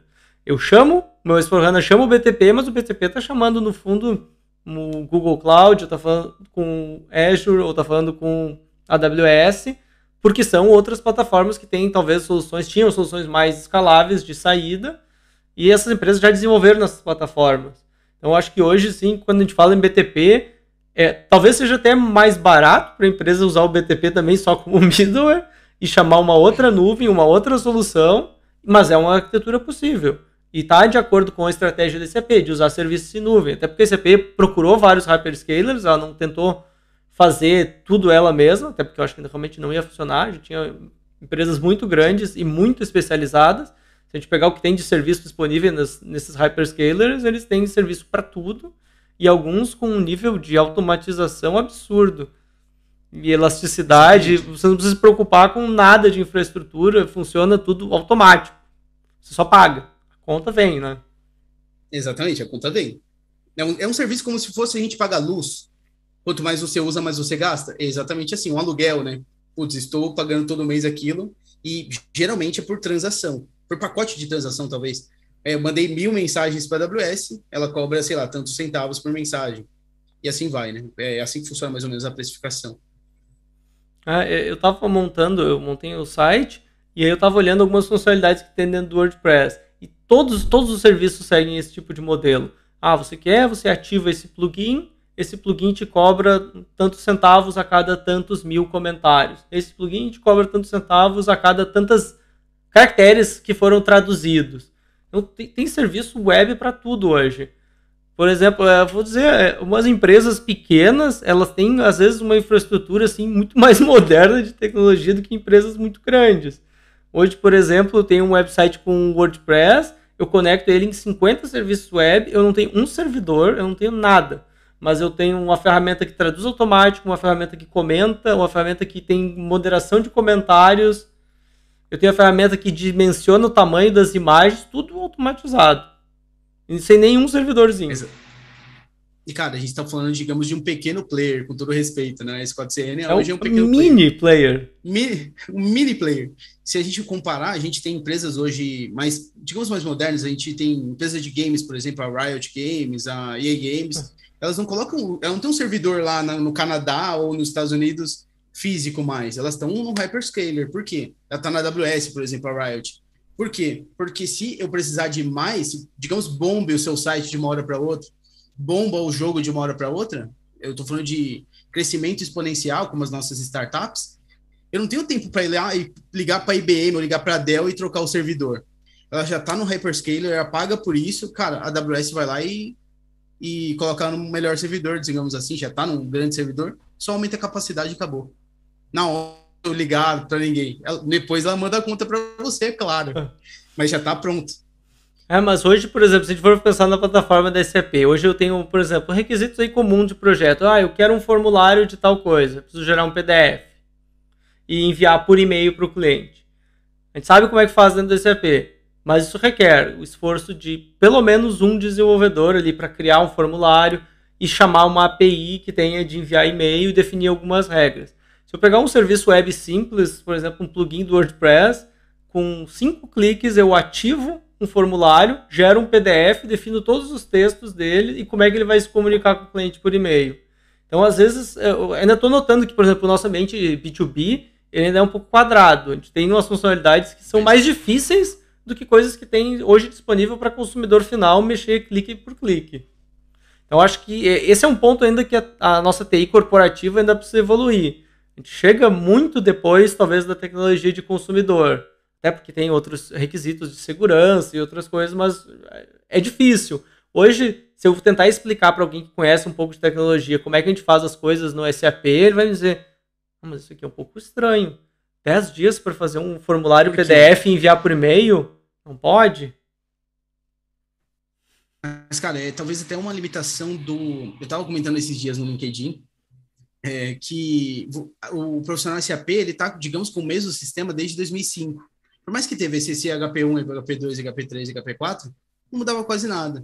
E agora que a gente está em 2021, meio que a gente está na pegada dos nossos amigos de TI, que não são SAP, que todo ano sai uma coisa nova, todo ano eles têm que mudar uma funcionalidade, e a gente, digamos, ficou para trás. Poxa, eu preciso gerar um PDF no SAP. pô, por que, que você não faz, então, pensando assim, uma CDS, dispõe ela, então você vai jogar como se fosse uma API para o site tal que gera esse PDF. É muito mais rápido do que eu pedir para a BAP criar um, é, um Smart Forms dentro de um programa SC38 que gera um ALV e depois imprima. Putz, é, não, é, antes eu entendo que até precisava ser assim, talvez. Mas hoje temos mais opções, vamos colocar assim. É. Talvez o cliente não aprove, ah, o custo é alto, mas cara, pelo menos falar para ele, você, eu entendo que é necessário. Você fala, olha, tem, um, tem uma pessoa que faz o serviço, uma pessoa não, uma grande empresa que faz esse serviço, a cada transação se paga um centavo. Você quer mesmo pagar 10 dias do ABAP para fazer isso via ABAP? Pelo menos para o cliente, eu digo, a gente está falando muito como consultor de consultoria, mas como o cliente ter essa escolha. Ele fala, não, eu quero que seja ABAP ou não. Cara, que legal que tem isso. Vamos partir então para essa, essa oportunidade. Vamos ah. ver como é que é, pelo menos. Não, totalmente concordo. Até falou exemplos que eu pensei, assim, por exemplo, a gente tem o um site lá, Dump Online. O cara vai lá, faz upload de XML e gera o dump. Eu pensei nele também, pode crer. e aí, ah, quero fazer um dump do zero no SAP, 15 dias. Mas eu tenho esse site que pega o XML e gera o dump pronto. Do. Pronto. Só precisa do XML, acabou. Não, no SAP 15 dias. 15 dias aí, no mínimo, hein? É. E ainda eu vou ver o consultor copiando do outro cliente os Notforms. É. Aqueles tapas. O, o ABAP tendo um modelo, né? Se for do zero é pior. Exato, se for do zero é pior, exatamente. É que já tem um modelo, se eu não me engano, no, no standard. Mas, cara, se não tiver um modelo, é bem pior. É. Bem, bem pior. Então tem, tem muito serviço hoje e eu vejo assim, pelo menos para Brasil, talvez até falte algumas coisas específicas assim para melhorar casos que são complicados. Eu trabalhei bastante tempo com finance. Tem uma coisa dentro do SAP que é muito complicada, que é o boleto. O jeito como é feito o boleto, emissão de boleto no SAP, ele é super complicado, porque foi reaproveitada a funcionalidade do standard, que não era para gerar boleto, mas foi reaproveitado, funciona. O programa de pagamento é uma obra-prima do SAP, ele funciona super bem, mas para gerar um boleto ele é super engessado. Se eu for ver como gera um boleto no TOTUS, o cara tem documento lá, ele clica dois botões, ele gera um boleto. Dentro do SAP, o cara tem que gerar um, preparar um payment run, executar o payment run, gerar a proposta, avaliar a proposta, depois executar o payment run, e aí ele pode gerar um boleto. Então, são, são, coisas que hoje talvez fizesse mais sentido ter um serviço fora, chamar esse serviço, fazer tudo fora e não ter essa burocracia dentro do sistema. É só receber, por exemplo, alguma coisa que poste lá no FI, uma API mesmo, ah, gerou o documento contábil aqui no contas a pagar. O cliente pagou depois, faz o clearing no contas a receber, pronto. Então, oh, cara, imagina uma aplicação hoje, é, eu estou gerando FE, eu, tô, eu sou SD, galera, então eu sempre estou com esse exemplo na cabeça, assim. Gerei a VF, gerei a NFE, ela foi aprovada. Quando ela foi aprovada, a gente tinha uma APIzinha com os dados do XML e os dados do boleto, e ele vai lá, essa empresa que é de impressão praticamente, a gente está falando muito de ADS quando a gente fala de Output Management, mas uma empresa qualquer que gera impressão a baixo custo, ela gera para mim tanto o DANF quanto o boleto e já envia com XML para o cliente. Já, ó, já fiz um pacote de solução aqui. Se alguém copiar dessa live, eu vou cobrar royalties, viu? Depois dessa. Mas já mandei, cara. Por que não esse serviço? É um baita serviço, já tiraria a necessidade de muita coisa, por exemplo. Pô, já provei, já não preciso criar no B2B, não preciso desenvolver um DANF, não preciso desenvolver um, um boleto, eu tô com um borderô na cabeça, um boleto, não preciso desenvolver um boleto. E, cara, e ganhei, e ganhei muito tempo e até em custo. Falar, olha, eu pago isso, é um serviço e acabou. Não, verdade. E falando... empresas não utilizariam? Ah, não, e falando no boleto, o boleto já é um exemplo velho, já estou meio passado. O Pix, ah, a gente tem o Pix, por exemplo. O Pix, hoje, ele se tornou o meio de pagamento mais popular para o consumidor final. E se você vê empresa, ele não se tornou popular rápido. Tem empresas que aceitam Pix. Quem, quem lida com o consumidor final, o retail, quem é varejista que vende, ele se obrigou a ter que aceitar. Mas nas operações que são de entre empresas, B2B, ele ainda não se tornou um meio de pagamento popular. Hoje, se eu vou, for ver no SAP, amanhã tem uma sessão que eles vão falar de Pix dentro do SAP. Eu não tenho uma solução 100% standard para entregar para integrar com o Pix, e a SAP está ainda tendo um pouco de discussões como é que vai ser essa integração. Se vai ser no formato de lote ou se é possível entregar uma API para chamar o serviço do Pix. Então, são coisas que, por exemplo, no mundo do consumidor, o cara pega o celular dele e faz um Pix. Levou dois segundos e para ele é normal. Agora esse cara vai entrar numa empresa, vai trabalhar no financeiro. Ah, eu quero fazer o pagamento aqui pro fornecedor com Pix. Não, não dá. O sistema não suporta. Tem que fazer TED. Tem que fazer um TED, é. Então, são, Mas, cara, são sobre, desafios. Até sobre o Pix, cara, ah, vamos, vamos pensar até sobre o Pix. É, o governo anunciou que ia ter uma plataforma de envio e recebimento de, de transações é, instantânea, acho que é o primeiro ponto mais legal, e de graça. Então o Banco Central anunciou. No primeiro dia, cara, antes, antes de dar go live na parada, o Itaú já estava mandando mensagem, o Bradesco já estava mandando mensagem. Cadastra sua chave Pix aqui, cadastra sua chave Pix aqui. Isso antes de dar go live. No go live do Pix, bombou. Todo mundo começou a usar. Eu não comecei a usar no começo, não fui um early adopter, mas começou todo mundo a usar no começo e, cara, deu certo e o pessoal foi ganhando confiança. E agora, digamos que, putz, uns, uns 50% da população use Pix para transferência. Pessoa física, pessoa física. O Itaú já estava mandando mensagem 10 dias antes. Como que agora no SAP eu ainda não consigo fazer? qual que é essa perda de agilidade que a gente tem, né? Por que, que a gente não consegue fazer ainda, entre aspas, a gente ainda vai ter discussões no SAP? Poxa, é, podia estar tá no mesmo sentido de inovação, né? É, putz, no dia do Go já saía a nota e falava, talvez não tenha, tem só um MVP, já dá para mandar, mas não dá para receber, alguma coisa assim. E até hoje a gente está ainda brigando com isso, né? Ah. Eu não sei quando foi ligado o Pix, mas estamos em setembro. Sei lá, faz uns três, quatro meses? Mais, eu acho que faz. Por que, que ainda estamos nessa, né? É, eu acho que faz. Eu acho que o Pix é de janeiro. É, acho que foi no começo do eu ano. Não, eu não sei ao certo. Ah, mas faz bastante tempo. E até esse é um dos pontos que a SAP fala da história do Digital Core, a gente não mexer no Digital Core. Essa é uma das complicações do Pix. Eu preciso ir lá mexer no meu cadastro de cliente, cadastro de fornecedor. Exato. Objeto que é usado em um milhão de aplicações. O cara, para criar um campo no cadastro do cliente, do fornecedor dentro da SCP, ele deve passar pedindo autorização para o gerente de produto, para o arquiteto de produto, para o chief architect do produto. Chega no Rasso Plattner, o Rasso Plattner fala com Deus para ver se inspira ele a dizer sim ou não. Exato. Então é muito difícil eu fazer esse tipo de alteração. Talvez fosse mais fácil ter uma solução na nuvem da SCP separada, que é chamada, do que incluir isso dentro do cadastro e gerar um novo tipo de pagamento dentro do SAP. Mas eh, o sistema está desenhado desse jeito, então a gente vive com umas restrições uh, muito antigas dentro do sistema. Eu tenho um outro exemplo que é o da, do S4HANA. Uma das primeiras coisas que a gente viu do S4HANA, quem era de Finance olhou assim, ah, tem essa tabela nova, a Sedoca, legal. Ela não tem mais 999 itens. Uhul! Posso lançar agora qualquer coisa. Aí, quando eu fui fazer os primeiros testes, eu vi, não, mas quando eu posto, ele continua atualizando a BSEG. A BSEG não parou de ser usada. Eu continuo tendo a restrição dos 90, 999 itens. Então, a gente tem um sistema novo, a gente tem funcionalidades novas, mas a gente ainda tem restrições que vêm de um passado e que são muito difíceis de substituir. Hoje a SAP ainda não conseguiu, a gente já tem S4HANA, já é basicamente esse ano agora em outubro vai sair a quinta versão, ou sexta versão, a gente continua tendo a BSEG sendo usada. E é uma tabela cluster e... com todas as complicações que tinha de 20 anos atrás. E isso é importante falar, né? Porque a gente pensa, ah, agora estou nesse for, é, dane-se a MSEG, dane-se a VSEG, agora é CDOC, MATDOC, e daí você, você ouve falar isso até em entrevista, quem faz entrevista ouve muito, ah, agora esse for tem novas tabelas, e você fala, cara, se você olhar no ABAP, ele ainda faz select na BSEG, ele ainda faz append na BSEG, sabe? Então, aquela tabela, ela continua existindo. Vamos falar de BP, o BP novo e tudo mais, só que no final, a VA01 ele não, não lê das tabelas de BP, ele lê da KN1 antiga, clássica. E, e, cara, eu peguei um erro numa vez no cliente. Primeiro, se for, eu peguei esse erro. Não estava replicando do BP para KNA1. Então, o, a parte SD parou de funcionar. MM com a LFA1 para de funcionar também.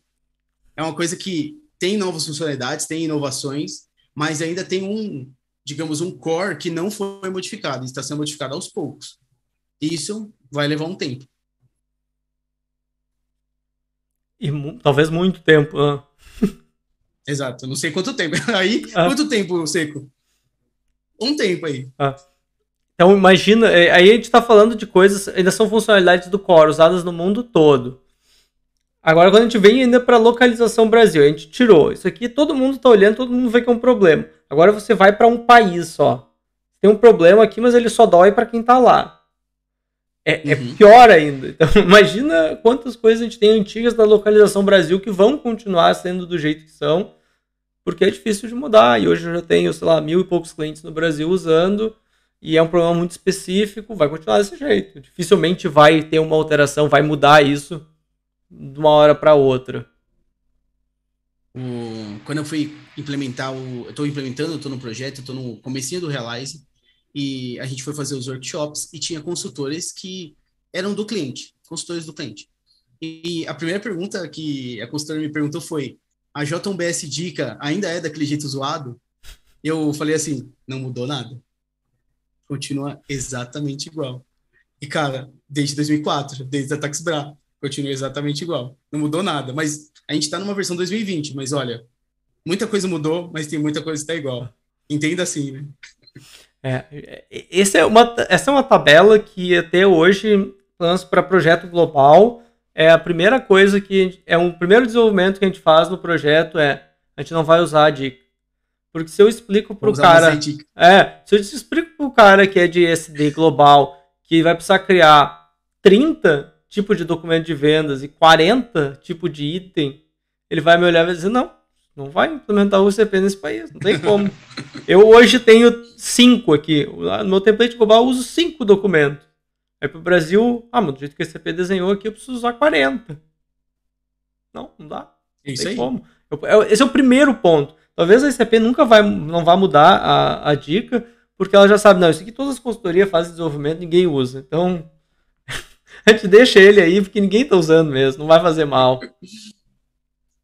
É, pior que. E, cara, o pior é assim: digamos então, a gente está falando da dica. Eu já tenho um desenvolvimento. Esse desenvolvimento está tocando o core dentro de uma VA01, dentro do app da VA01, está tocando o core e geralmente por enhancement, não está nem dentro de um, de um, desculpa, de uma exit, uma user exit. Cara, como é que eu vou atualizar isso agora? Como é que eu vou mexer nesse vespeiro agora? Se eu sei que tem clientes, se a gente for hoje dar Nestlé, mas clientes enormes, Leroy Merlin, Carrefour, que tem um desenvolvimento, um enhancement, não enhancement feio, um enhancement bonitinho, que a SAP permite, mas eu não posso mudar o core. Se eu mudar ali, vai cair a casa de todo mundo. É, parou de atualizar. Como é que eu vou fazer? Então, tem muitos pontos que app da VA01 hoje, até agora não saiu. No N-Premises para Brasil, vamos dizer assim. Deixando Sim. mais claro. Eu lembro. O último TCAD que eu fui foi em 2019. Foi 2019 que teve TCAD? Não, é, foi 2019. Eu fui no TCAD e aí estavam os caras lá apresentando o app da VA01, novo Managed Sales Order. Aí eu fui lá, não, é, tem que falar com esses caras, não, não me segurei, não Top, pode. Né? Vamos nessa. Vou ter que ir lá e entrevistar esse cara. Eu fui lá e perguntei pro cara, ah, legal, ah, muito, muito legal, pô, a VA01 é cheia das funcionalidades. E vocês já olharam essa aba que tem aqui para Brasil? Aba país. Aí o cara já fechou a cara assim, não, não está no roadmap para agora. A gente não tem planejamento para incluir essa funcionalidade. Tem muita coisa antes para ser feita. Isso aqui para o futuro. Já fechou a cara, já, ah, tá, não quero conversar com esse cara aqui, não é. Já não. lá veio o cara do Brasil. Ah, não, Brasil não, pelo amor de Deus. O cara só voltou a dizer, não, não. A gente está fazendo um sistema global. Isso aí vocês precisam de um SAP local para resolver. É, agora vai ter que descentralizar. A gente vai ter que desenvolver um app nosso, né? Um app Fiori Z. VA01BR. Essas questões. É, ia ser legal, cara. É Manage Brazilian Sales Order. Exato. É legal para a empresa global, ela pode acessar por dois apps diferentes. Manage Sales Order para todo mundo e Manage Brazilian Sales Orders só para o Brasil, separadinho. Como se fosse a ORB, lembra? A ORB. Exatamente, é só para o Brasil aquela. Ah, é verdade. E os outros é o Rob e o Reb. É, uhum. para nós é. Não, é só RE. Lá fora é só RE. E Brasil é Rob e Reb. Rob e Reb. Para explicar para o gringo é uma delícia. Ah, esses nomes são muito e, bons. E para explicar também que, cara, não precisa. Eu ia Reb, precisa mesmo? Ele olha a configuração, cara. Ele, ele vê e é igualzinho. Eu sempre falo, cara, não precisa. É que a SAP no passado ela recomendava.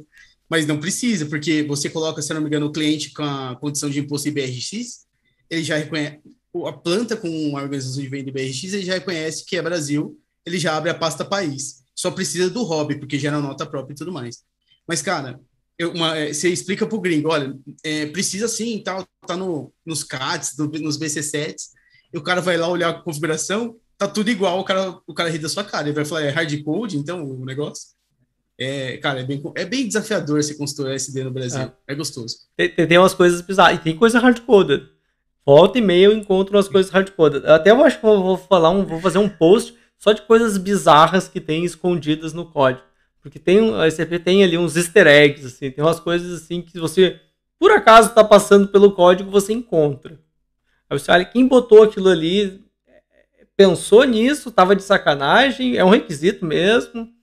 Esses dias eu até, até uh, postei alguma coisa no Twitter, foi, porque achei um código que dizia assim, uma aplicação dessa funcionalidade ainda é desconhecida. Tava um comentário no eu, código. Eu vi esse. Aí eu olhei assim, cara, o desenvolvedor criou um negócio, botou ali, e ele não sabia para que servia e não tinha nenhum uso, mas estava lá. E o outro é o fator mágico. Esse é um desenvolvedor bem-humorado. Ele postou lá. Magic Factor. É, calcula o fator mágico. Algumas coisas ali até faz sentido. Realmente parece ter um fator mágico. Se eu pegar a Tax BRJ, ela é cheia de fatores mágicos. Quem inventou aquilo lá, inventou com requintes de crueldade. Cara, ele inventou e morreu, né? Porque ele falou, mano, não vou mexer mais nisso nunca mais. É, eu, eu tenho a impressão, é, eu tenho a impressão de que o pessoal que trabalha na SCP, na manutenção, quando eles recebem alguma coisa que tem que mexer na tax PJ, quando vem uma alteração legal, o cara olha assim, bah, a gente tem que mexer na calculate tax. Nesse momento, aumenta assim as demissões na SCP, no time de manutenção, o pessoal é se realoca para outros departamentos, olha assim, não, não vai ser eu que vou fazer isso aqui, não. Cara, não vou mexer nisso aqui, não. Tem um, deve ter um gráfico na SAP de turnover, e daí é correlacionado com, a, com as alterações da Tax BRJ. É. Você imagina, são Ninguém fica. 30 e alguma coisa mil linhas de código na Tax BRJ, se não me engano, quando eu tinha olhado, já também calculei de text. Mexeu naquilo ali, é aquelas, aquelas variáveis lindas, assim, H, F, I que, que é o H, o que é o F, o que, que é o I. Se eu mexer nessa variável aqui nessa linha, o que, que vai acontecer depois? Você faz um where use. Para testar, imagina é. você na SAP, que você não tem cenário de teste praticamente, né? fiscal. Imagina você mexeu numa linha. Como você vai garantir que não acabou com as outras 29.999 que você não mexeu? É, não, agora e na SCP tem melhoria. é. Não, na SCP agora tem melhoria. Se você olhar o código da localização, ele evoluiu muito. Falando bem sério, não é porque deve ter alguém da localização aqui que pode me xingar amanhã, mas evoluiu muito mesmo. Tanto que a gente Você já tá tem teste. Tax ou Tax BRJ Calculate Texas? Estou falando até mais não, da, da localização em geral, das coisas é mais novas. Novo, né? Beleza. É. Porque agora tem teste. Nota, digamos. Agora, por exemplo, a SCP tem classes de teste. Então isso me dá a impressão de que a SCP está usando testes automatizados, que já é uma evolução. Eu só imagino que se algum dia a SAP quiser que um desenvolvedor crie os testes automatizados para o Tomb Calculate Text, também esse cara vai ser o que vai se demitir primeiro.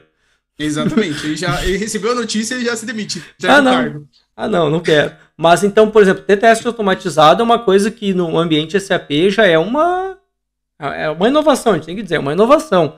Porque eu, nós estamos acostumados, principalmente quem é consultor, na consultoria, teste automatizado, se eu perguntar para um abapeiro raiz, vai me perguntar o que, que é o teste automatizado. O que, que é isso? Como é que faz isso? Como é que automatiza? Existe isso? É uma coisa que o cara vai pedir um Globo Repórter para saber sobre. Cara, é, eu falei da Nestlé no começo e depois, beleza, eu fui pro mercado. Mas eu nunca vi outra empresa na minha carreira inteira de SAP que tivesse teste automatizado que não a Nestlé. A Nestlé lá em 2014 ela já tinha tinha uma equipe gigante de teste automatizado. E, digamos assim, né, teste automatizado, quando eu falo, é venda normal, retorno, venda industrialização. Eles faziam bots para testar esse cenário no QAS. E quando dava alguma coisa que não era esperada, por exemplo, a nota foi rejeitada. No final, a nota deu um erro 225. Eles abriam chamada para SD para verificar esse teste. Para verificar se não foi, por exemplo, uma alteração feita despropositada do outro lado. Se houve alguma realmente alguma coisa que aconteceu porque essa nota foi rejeitada. Cara, era muito bom. Não tinha todos os cenários, eu lembro, era talvez um pouco limitado, mas tinha pelo menos uns os, os 80% dos cenários que geram maiores é maior receita. Cara, isso, isso era muito legal. Ah, impressionante. Principalmente conhecendo, é, conhecendo várias consultorias e vendo vários projetos. É, normalmente, teste, a gente tem, tem teste unitário, quando o ABAP é bom, ele faz o teste unitário ainda. Sim. Porque tem o ABAP que não tem teste nenhum, o teste dele é o usuário lá. É, é o consultor que fez a especificação e lá testar, não é nem o usuário aceitar, é. né? Cara, tem o clima de projeto que o projeto tá pegando fogo, que, cara, às vezes passa na mão do ABAP, passa do consultor e estoura o dump no usuário. É. Mas não deveria. É, então isso é uma coisa que eu achei muito interessante da localização e vem assim nesse clima aí de inovação desse AP de ter teste automatizado. Achei muito legal. Minha única briga com o pessoal da, da localização, eu já reclamei, é que as classes de teste automatizado várias vezes dão um erro para implementar as notas. Estou aí com as notas da NT 2020, essa 005, 006, várias classes de teste dão um erro. Aí também não dá. A classe, legal, automatizou o teste dentro desse AP, mas para o cliente não entrega valor, ainda dá erro para implementar a nota. E nós estamos de sacanagem. Além de não entregar valor, ainda tipo, tira valor. É, é exato. É sacanagem mesmo. Mas, tá, tá acontecendo. Até reclamei pro pessoal, ah, não tem um jeito, não, não existe como vocês fazerem essas classes de, teste e entregar elas desativada, comentada, com uma macro, com um switch, com alguma coisa que eu não veja isso. Porque para quem está implementando não tem vantagem, mas só está ali porque o código é o mesmo do S4HANA Cloud, e aquilo lá faz parte do S4HANA Cloud. Mas para quem é um premise, tem valor nenhum. Tanto fez, tanto faz. Ah. Exato. Eu até fiquei de fazer um outro post, tem, tem vários assuntos interessantes que eu estava testando, porque tem vários switches do S4HANA Cloud, e eu já fiz alguns enhancements para dizer que um sistema on-premise é cloud. Eu estava vendo se tem, existe alguma vantagem, ou existe alguma funcionalidade interessante da localização que está só no cloud por enquanto. Porque é possível. Cara. Se eu fizer um enhancement, eu digo que o sistema on-premise é cloud. E aí eu posso usar uma outra BAD, uma outra funcionalidade que não tem ainda no on-premise, por exemplo. Cara, e tem muita coisa assim. Eu tava. Eu gosto, eu sou um cara mais fuçador, né? Eu gosto curioso. E tem aquele app de Custom Fields em Logic que entrega algumas BADs. E tinha uma de pricing na 2020 FPS 1. Fica a dica para todo mundo. É, e, cara, eu fui testar essa funcionalidade. Falei, nossa, vai ser show, né? coloquei um requisito lá, coloquei um abapinho bem cansado ali só para validar um negocinho e fui testar, não funcionou. Nem passou por lá. Daí eu fui ler a documentação, essa BAD só está disponível no cloud. Daí, cara, mas ela é chamada. O sistema, ele verifica se a versão é cloud e se não for, é claro, ele pula. E é, é engraçado, né? A gente está vivendo numa versão 2020 FPS 1 que ela provavelmente foi inspirada na 20, 2009, talvez, a versão do código 2008, 2008. A gente, poxa, poderia talvez até estar utilizando, mas é, por limitações, né, por versões do sistema, elas ficam, entre aspas, né, escondidas. Ah, estão escondidas, estão ocultas. Mas tem, tem uns easter eggs, então tem algumas funcionalidades aí que talvez dê para explorar. Provavelmente, não, então eu digo, tem que falar aqui um disclaimer, dá para explorar em termos de teste para conhecimento, num ambiente sandbox, exato, não exato. licenciado, não oficial, porque isso com certeza em algum momento vai vir a, o audit lá da SAP e vai dar uma leve carcada. E vai te pegar, exatamente. É. Vai, vai, cobrar duas licenças. Ah, tô usando essa funcionalidade que é do cloud, então a gente vai cobrar o cloud e o on-premise agora. Vai, vai fazer igual a Receita, cinco anos para trás ainda. É. Até tem várias funcionalidades agora de auditoria do SAP, por exemplo, quem está trabalhando com os e-documents, que é uma coisa que vai bombar no Brasil. Eu vou olhar para a câmera e vou falar, pessoal, se vocês não conhecem e-document, pelo amor de Deus, vão aprender esse negócio, porque esse negócio vai bombar ainda. Já mudou de nome, não é mais e-document, é Document Compliance. Ah, não, já mudou de nome de novo, agora é Document and Reporting Compliance. Ah. Eu acho que era Document Compliance antes do e-document, não era? não, ele, começou como e-document. Invertido. É, ele começou como document, virou document compliance, agora é document and reporting compliance. Virou as duas coisas juntas. Uh, essa funcionalidade, por exemplo, ele tem um monte de auditoria, ele vê se os e-documents foram gerados no SAP, se comunicou com o sistema externo, qual é o status deles, porque ele já é cobrado por documento. Então ele já faz parte dessa, desse licenciamento mais moderno né, da SAP. E aí, aí tem uma curiosidade que eu vejo assim agora na discussão do cliente. Aí tem um cliente lá discutindo. Ah, mas agora a SAP vai me cobrar para cada documento. Me custa tantos reais cada documento. Nossa, que coisa absurda. Antes o cara pagava 50 mil euros de licença adiantado e ele não questionava isso. Mas agora que ele paga 5 reais por documento, esse 5 reais por documento de repente virou um problema. Jogar 50 mil adiantado na conta da ECP não tinha problema no passado. Não era uma coisa que agora era que problemática. pós-pago, porque ele já emitiu a nota, né? É. Agora é pós-pago agora tem problema. É, então eu tô vendo essas discussões e tenho essas discussões com os clientes, porque eles. Há empresas tradicionais, eu trabalho na Alemanha, então aqui pensa em empresas tradicionais.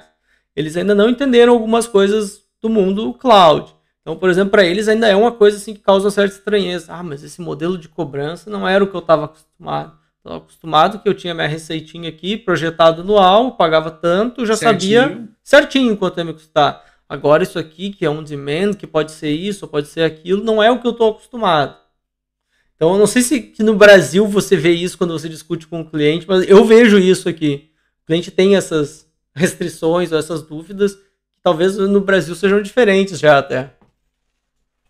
Cara, eu ainda vejo o mesmo, mesmo tipo de discussão. É, por exemplo, né, até o NFA Cloud, ele é exatamente por nota e você pode ter o, usar o GRC, instalando também o PI e tudo mais. Hoje ainda é, a maioria utiliza o GRC, mesmo tendo NFA Cloud.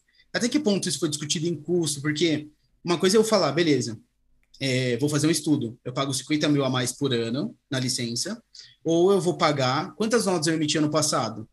Beleza, quanto seria se a gente tivesse ano passado no NF Cloud? Essa é uma discussão de alto nível, sabe?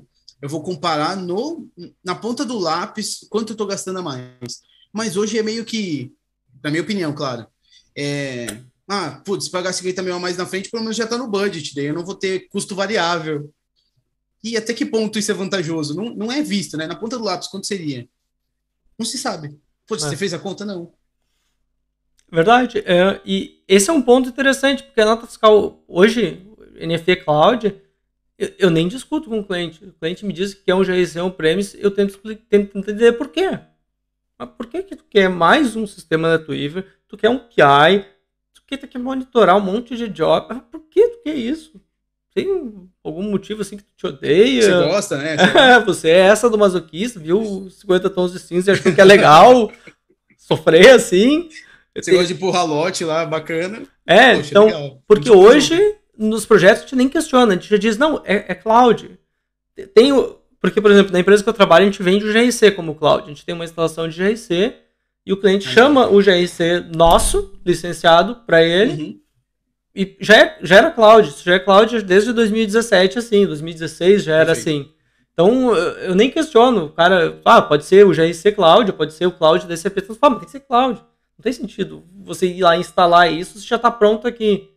Você vai ter 30 dias a mais de projeto para instalar tudo isso, sendo que configura uma RFC ou uma chamada para o BTP em um dia e está pronto.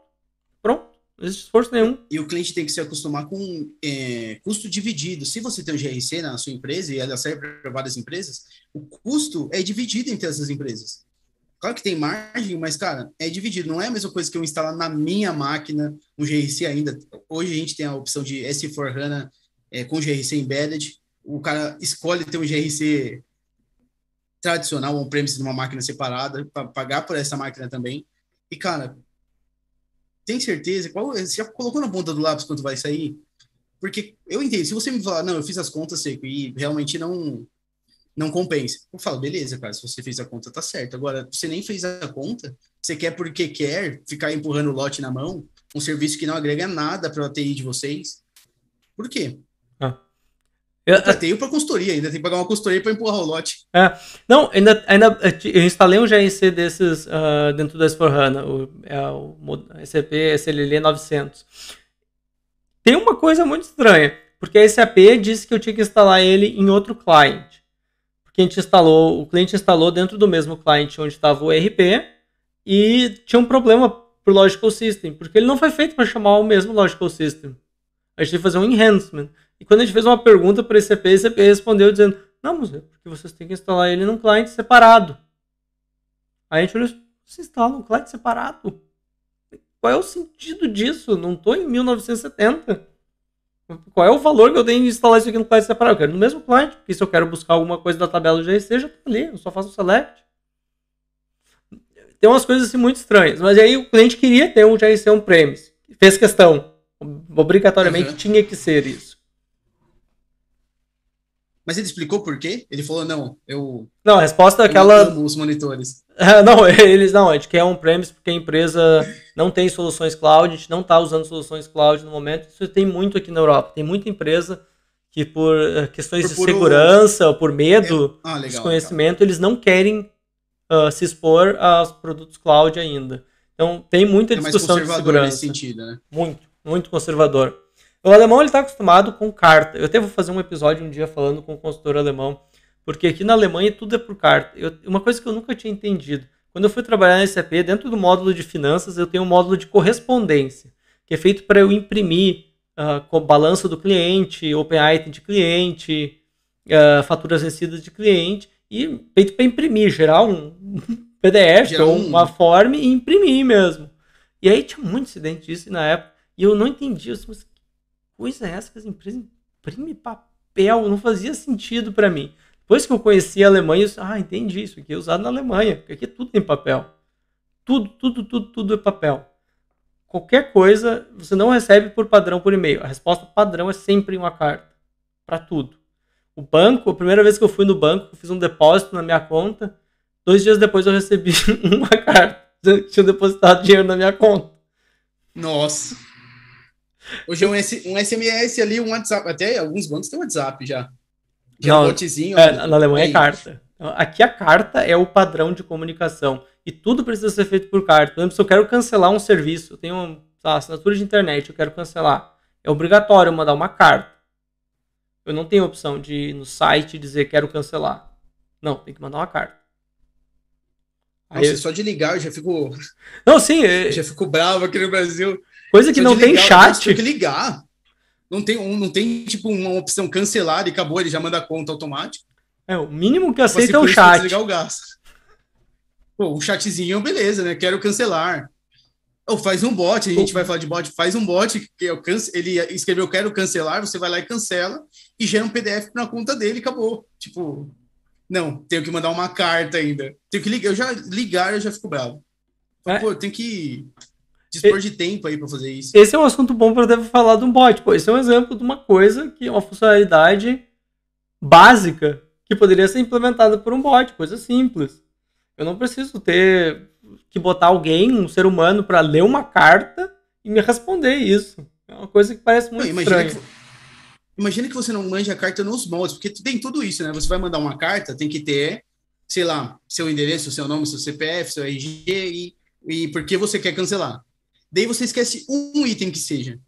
Seu CPF, por exemplo. Cara, demorou três dias para chegar a carta na mão do, da pessoa que está lendo. Até deve ter um SLA, porque eles recebem carta pra caramba. Demorou cinco dias para ele ler a carta e no final ele vai mandar assim para você, outra carta, né? Vai mandar uma carta, faltou o CPF. Pô, cara, que mundo é esse que vivemos, não é mesmo? É complicado. Complicado. Ah, ah, mas aqui é, é, uma coisa alemã, então até, até, me impressiona quando eu vejo que esse EP tem algumas coisas modernas assim, no sistema. Eu penso, olha, isso aqui foi desenhado, deve ter sido desenhado nos Estados Unidos, desenhado na Índia, porque na Alemanha esse processo aqui é estranho, não, não é o padrão. a Alemanha não foi feito com certeza. Não, não, não foi feito com certeza. Eu vou fazer um capítulo um dia só falando, vou achar um outro consultor, SAP aqui brasileiro na Alemanha, um alemão que fala português, pra gente fazer um capítulo sobre como são as coisas na Alemanha e por que, que o SCP é desse jeito. Talvez fique claro, tem, talvez tenha coisas que fiquem claras que a gente não entende. Não, mas é agora verdade. começa a fazer sentido isso aqui. Então, é, é, esse é um ponto. E aí, quando, por exemplo, a gente fala em, em chatbot, chatbot é uma tecnologia assim que você pensar em, na Alemanha que a gente está usando carta ou está fazendo ligação, é uma coisa inimaginável. Hoje, por exemplo, ah, eu tenho um outro exemplo, eu fiz uma compra numa, no maior site que tem de. Na maior rede de lojas de eletrônica que tem da Alemanha. Aí eu queria cancelar. Eu entrei no site, eu não achei a opção de cancelar. Aí eu procurei o FAQ lá no site. Tem um FAQ, não tem chat. Entrei no FAQ aí tinha dizendo assim: ah, se você quer cancelar, você pode ligar para este número entre as 8 e as 18. Horário comercial no máximo. Aí Fui descendo, fui lendo mais, fui lendo mais. Lá no final tinha outra opção. Você pode entrar em contato diretamente com este e-mail, era um e-mail genérico da empresa, informando o número do pedido, os seus dados, para que a gente verifique. Não consigo cancelar a compra. É tipo aquela que você falou que não tinha o estorno. Eu fiz o pedido, mas não tem o estorno. Eu tenho que ligar para lá ou mandar um e-mail. Aí eu penso, pô, não podia ter uma funcionalidade, um chatzinho ali, simplesmente que eu digo, ó, pedido um tal. ali, quero estornar. Ah, eu quero estornar já era uma coisa mágica, mas um chatzinho ali que eu entrasse, ó, pedido tal, estornar. E para mim, quando eu tenho que carregar o e-mail, já, já começou a complicar. Ah, vou ter que abrir um e-mail aqui e escrever um e-mail. Queria... Bom, talvez seja uma tática, né, cara? Se eu fosse ligar, se eu fosse mandar uma carta para cancelar algumas coisas, você falar, ah, o serviço não tá tão ruim assim, vai, vamos ficar. Deixa, deixa. com ele. Deixa, pode ser que seja uma estratégia. Deixa uma estratégia. Tá mais avançado que no Brasil. No Brasil a gente deixa cancelar. Deixa cancelar assim, né? Tem alguns lugares que você liga e fica 20 minutos na musiquinha até cancelar, mas deixa, deixa, vai. Eu lembro, é, a telefonia era assim. A telefonia sempre foi assim. Para cancelar alguma coisa do telefone, ou a cobrança errada. Nossa, é uma uma saga no, no telefone. Mas para contratar o serviço é rapidinho. Você liga, já, putz, quero contratar, é rápido. Mas o setor de pós-venda ele é bem limitado, digamos assim. O pré, o, a venda tem mil vendedores, a pós-venda tem dois carinhas, só horário comercial, estagiário quatro horas. Bem nesse estilo. E, bom, falando aí, acho que um dos assuntos que a gente ainda tinha para falar de tecnologia, a gente não falou de automação. Porque hoje, por exemplo, na, na própria apresentação do Sapinal do Fausto, ele falou um pouquinho de automatização de processo, ele mostrou um chatbot, falou um pouquinho por cima de RPA. Isso são dois assuntos assim que estão muito em moda. RPA é uma coisa que está, a gente sabe, está na moda hoje, daqui a cinco anos ela se torna um padrão, né? Mas uh, você já viu alguma coisa, ou já teve alguma experiência assim com analisar essas soluções de RPA e para automatizar processos ou como integrar elas com outras soluções como bots, coisas assim? Para ter um, algum valor assim adicionado usando alguma solução dessas? Cara, de mercado eu vi muito pouco, né? A gente fala muito de RPA, é, como Robot Automation Process, a gente fala muito de RPA ainda como é, para teste, testes automatizados. Algo que a gente imita o usuário num, num ambiente de qualidade e, e, se não tiver o mesmo resultado que deveria ter, digamos, está tá escrito né, no script, que o resultado deveria ser, por exemplo, nota aprovada 100, se não acontecer, eu jogo no, num erro, né? Eu falo, putz, precisa de ação humana ali. O que o Fausto mostrou, e é isso que é mais legal, nunca vi no mercado, é ele não está usando só RPA, porque as, as pessoas têm medo de do RPA roubar o emprego delas, né? Falar, olha, atividades repetitivas que não agregam valor, a gente coloca o RPA por cima. O que o, Fausto, o que o Fausto mostrou hoje foi o RPA com machine learning. Então, a, o que muda é o seguinte: o RPA, você ensina ele, por exemplo, abrir o site do Google, digitar amazon.com e comprar uma cadeira gamer, ele vai fazer isso trocentas vezes, várias vezes. Ele é, digamos, um RPA sem machine learning, se ele não tem, digamos, a parte cerebral, ele é um RPA, vamos dizer assim, dummy, um RPA burro. O que o Falso mostrou hoje, ele mostrou um chatbot que criava um funcionário de vendas até o fim, e ele não era burro. Ele, com machine learning, ele ficou observando as, é, as, como se fazia as vendas da empresa, digamos assim, por um tempo. Quanto mais dados, melhor, para ele ter uma maior base. E com esses dados, eles montaram um RPA que conseguia fazer praticamente, vamos colocar 90% de, de assertividade, o que o usuário fazia no seu dia a dia. Isso é isso é inovação pura, sabe? É isso é o um novo. Fazer um processinho lá, é, digamos, end-to-end, -end, só que ele não tem essa inteligência por trás, isso não é tão novo, isso já existia faz um tempo. Chamava macro. Exato, chamava macro no Excel e, faz, e saía torando de, de. Ah, inclusive tem, a, tem aquele, para quem gosta, né? Isso daí é bem legal você saber, para quem é consultor, o SAP Script, por exemplo, não o SAP Script que você está pensando que é o, o Smartphones do passado, mas tem um SAP Scripting, que é com Excel, que ele já, inclusive no, no SAP GUI, você já pega o código VBA dele e já joga no Excel numa macro. Então, não é isso. Isso daí é, é digamos, você ensinou a fazer um passo melhor SMW, e ele faz, ele não sabe o que está na célula, mano. Ele só está colocando lá a informação que você mandou ele colocar. O, você coloca, adiciona machine learning na, nas suas operações, você está falando, olha, nota que você, é, ele vai começar a notar padrões, e daí você pode até aprov, é, aprovando esses padrões. Olha, toda vez que eu tenho é, falta de estoque, por exemplo, no centro BR10 de São Paulo, eu vou pegar do BR20. É uma decisão, pensa assim, é uma decisão de negócio. O cara foi lá, viu que não tinha estoque e colocou no BR20. Ele percebeu, toda vez que o usuário fazia isso, em vez de pegar do BR10, quando ele percebe que o BR10 não alocou estoque, tô falando ali de SD, pessoal, só SD, eu sempre falo desse modo maravilhoso, eu percebi ali que não pegou estoque, eu vou lá e a machine learning aprendeu que quando não tem estoque no BR10, ele joga no BR20. Então, isso, é, não, não fui eu que ensinei para ele, falei, olha, faça isso. Isso ele aprendeu sozinho. Ele percebeu que no processo isso é feito. Isso, cara, é, é inovação pura e eu queria ter mais tempo até para arriscar nesse, nesse mundo. A gente falou isso no começo, né? A gente está tão focado, talvez, nas soluções mais básicas, fiscais e tudo mais, e tá, não tem tanto tempo para arriscar nisso, mas isso é muito legal. Teve uma vez, agora falando de bot, né?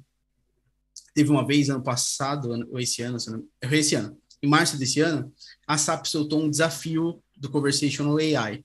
É um produto que está começando também, deve ter no máximo uns dois anos, três anos talvez. E eu já tinha visto um blog do Alexander sobre como fazer seu primeiro bot. Eu tinha arriscado ali, acho que foi uma coisa de meia horinha. Eu fiz meu primeiro bot, fiquei feliz tal, acabou.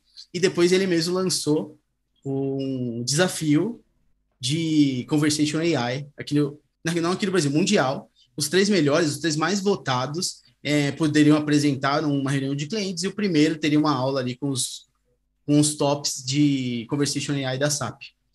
Conversation AI, para quem não sabe, é o, digamos, o chatbot da SAP. Como se fosse o AWS Lex, para quem não tem experiência com SAP. E, na época, eu falei, cara, eu vou participar. Daí, eu, eu montei uma spec, eu mesmo montei uma speczinha. Daí, eu fiz a parte, eu precisava, se eu não me engano, tá? É, chamava Feijuca Bot. Ele conectava pelo Telegram. E depois de um, de um tempinho, ele, quando você mandava uma mensagem para ele, por exemplo, cheguei com um caminhão, minha ordem de frete é tal, integrando no TM, ele falava onde você ia entregar e se a ordem e se aquela remessa que fazia parte da ordem de frete já tinha sido faturada.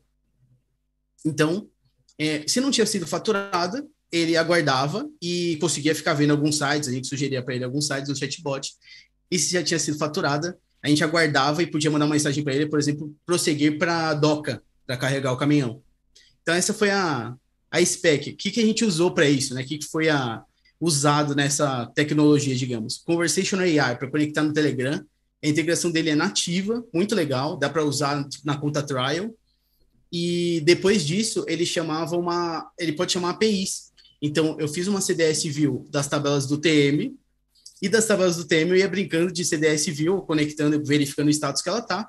E se isso não tivesse no status desejado, até a gente tinha adicionado uma ação que podia faturar as remessas que estavam pendentes de faturamento. Daí a gente mandava como se fosse o caminhoneiro ia lá e falava, pode, se está pronto, pode faturar. Ia lá faturar, ele mandava uma API REST para o SAP, para o SAP S4HANA, na época 1909, e ele ia lá e tentava faturar aquelas remessas. Se desse sucesso, ele adiantava o trampo do faturista e, e podia ir para a DOCA. Claro, muito conceitual, mas foi, foi uma experiência super legal. A gente ficou eram os três primeiros que iam ter esse, esse prêmio, a gente acabou ficando em quinto, cara.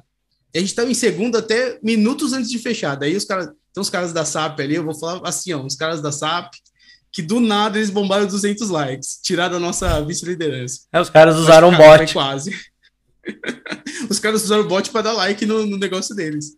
Ah, aproveitando, eu usei o, o a API, bastante API, né, do Google para pegar localização, do a, que, que eu mesmo criei CDS View exposta, mas também teve ajuda de CPI para fazer as APIs com o SAP, para tratar a informação que eu mandava, para ser uma API só, porque se você pega a API do SAP, tem você vai ter um get no, num objeto, depois um post em outro, depois um patch em outro, para deixar um fluxo só, a gente aproveita um pouquinho do CPI também, uma conta trial.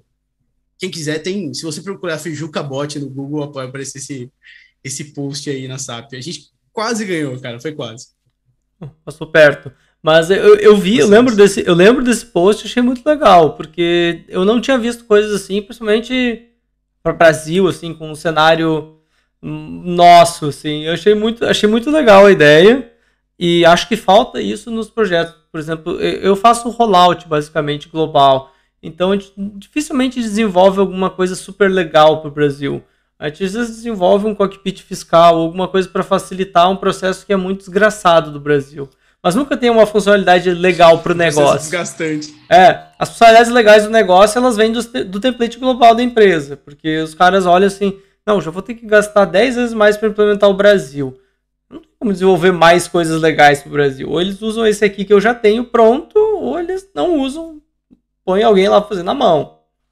Então eu vejo que falta isso, pelo menos uh, para Brasil. Acho que seria muito legal a gente ter esse tipo de funcionalidade, até porque hoje, se eu pegar quem está começando a trabalhar no, nas empresas, eles não vão se adaptar a usar aquela tela da VA01 e criar uma ordem de venda com 50 campos e depois ter que clicar no outro botão e aí abre uma outra transação, mais 50 campos para preencher. Isso eu vejo que é uma coisa muito difícil, é, de geração mesmo.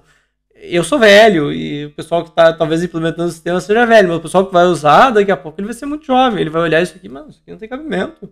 Vai dizer, mano, isso aqui estão louco. eu entro em qualquer coisa e faço isso aqui de é outro jeito. E, cara, para que esse tanto de campo? A gente está falando tanto da VA01. Cara, tem empresa que não usa metade dos campos que estão lá abertos. Para que esse tanto de campo? Sabe? É, é, muito é muito assim. Hoje você entra, no app da Nubank e, cara, só tem o que você precisa usar. Tá ali bonitinho, só tem o que o usuário precisa usar. E hoje a gente está numa ferramenta que tem tela para caramba, o cara chega, coitado, e vai ter treinamento e fala, mas o que esse botão faz? Nada, não mexe aí, pelo amor de Deus. É, é um exemplo é de pegar um, um, aplicativo do banco. Quem teve um treinamento, entra ali no aplicativo, ele tem medos de instruções, o cara sai mexendo, faz qualquer operação com o dinheiro dele, vem, vem faz venda, faz Exato, transferência, recebe dinheiro, faz o Pix, faz o boleto, faz o diabo. Tudo sem nenhum treinamento, bem fácil. E aí no SAP, criar uma ordem de venda, em teoria não era uma coisa tão complicada. O Brasil dificultou. Vamos ter que ser honestos. Dificultou. Sim, sim. Mas é, eu acho que cada vez mais os usuários eles estão mais exigentes com isso e eles não estão mais aceitando ter que dar tantos cliques e preencher tantos campos se não tem uma justificativa razoável para isso.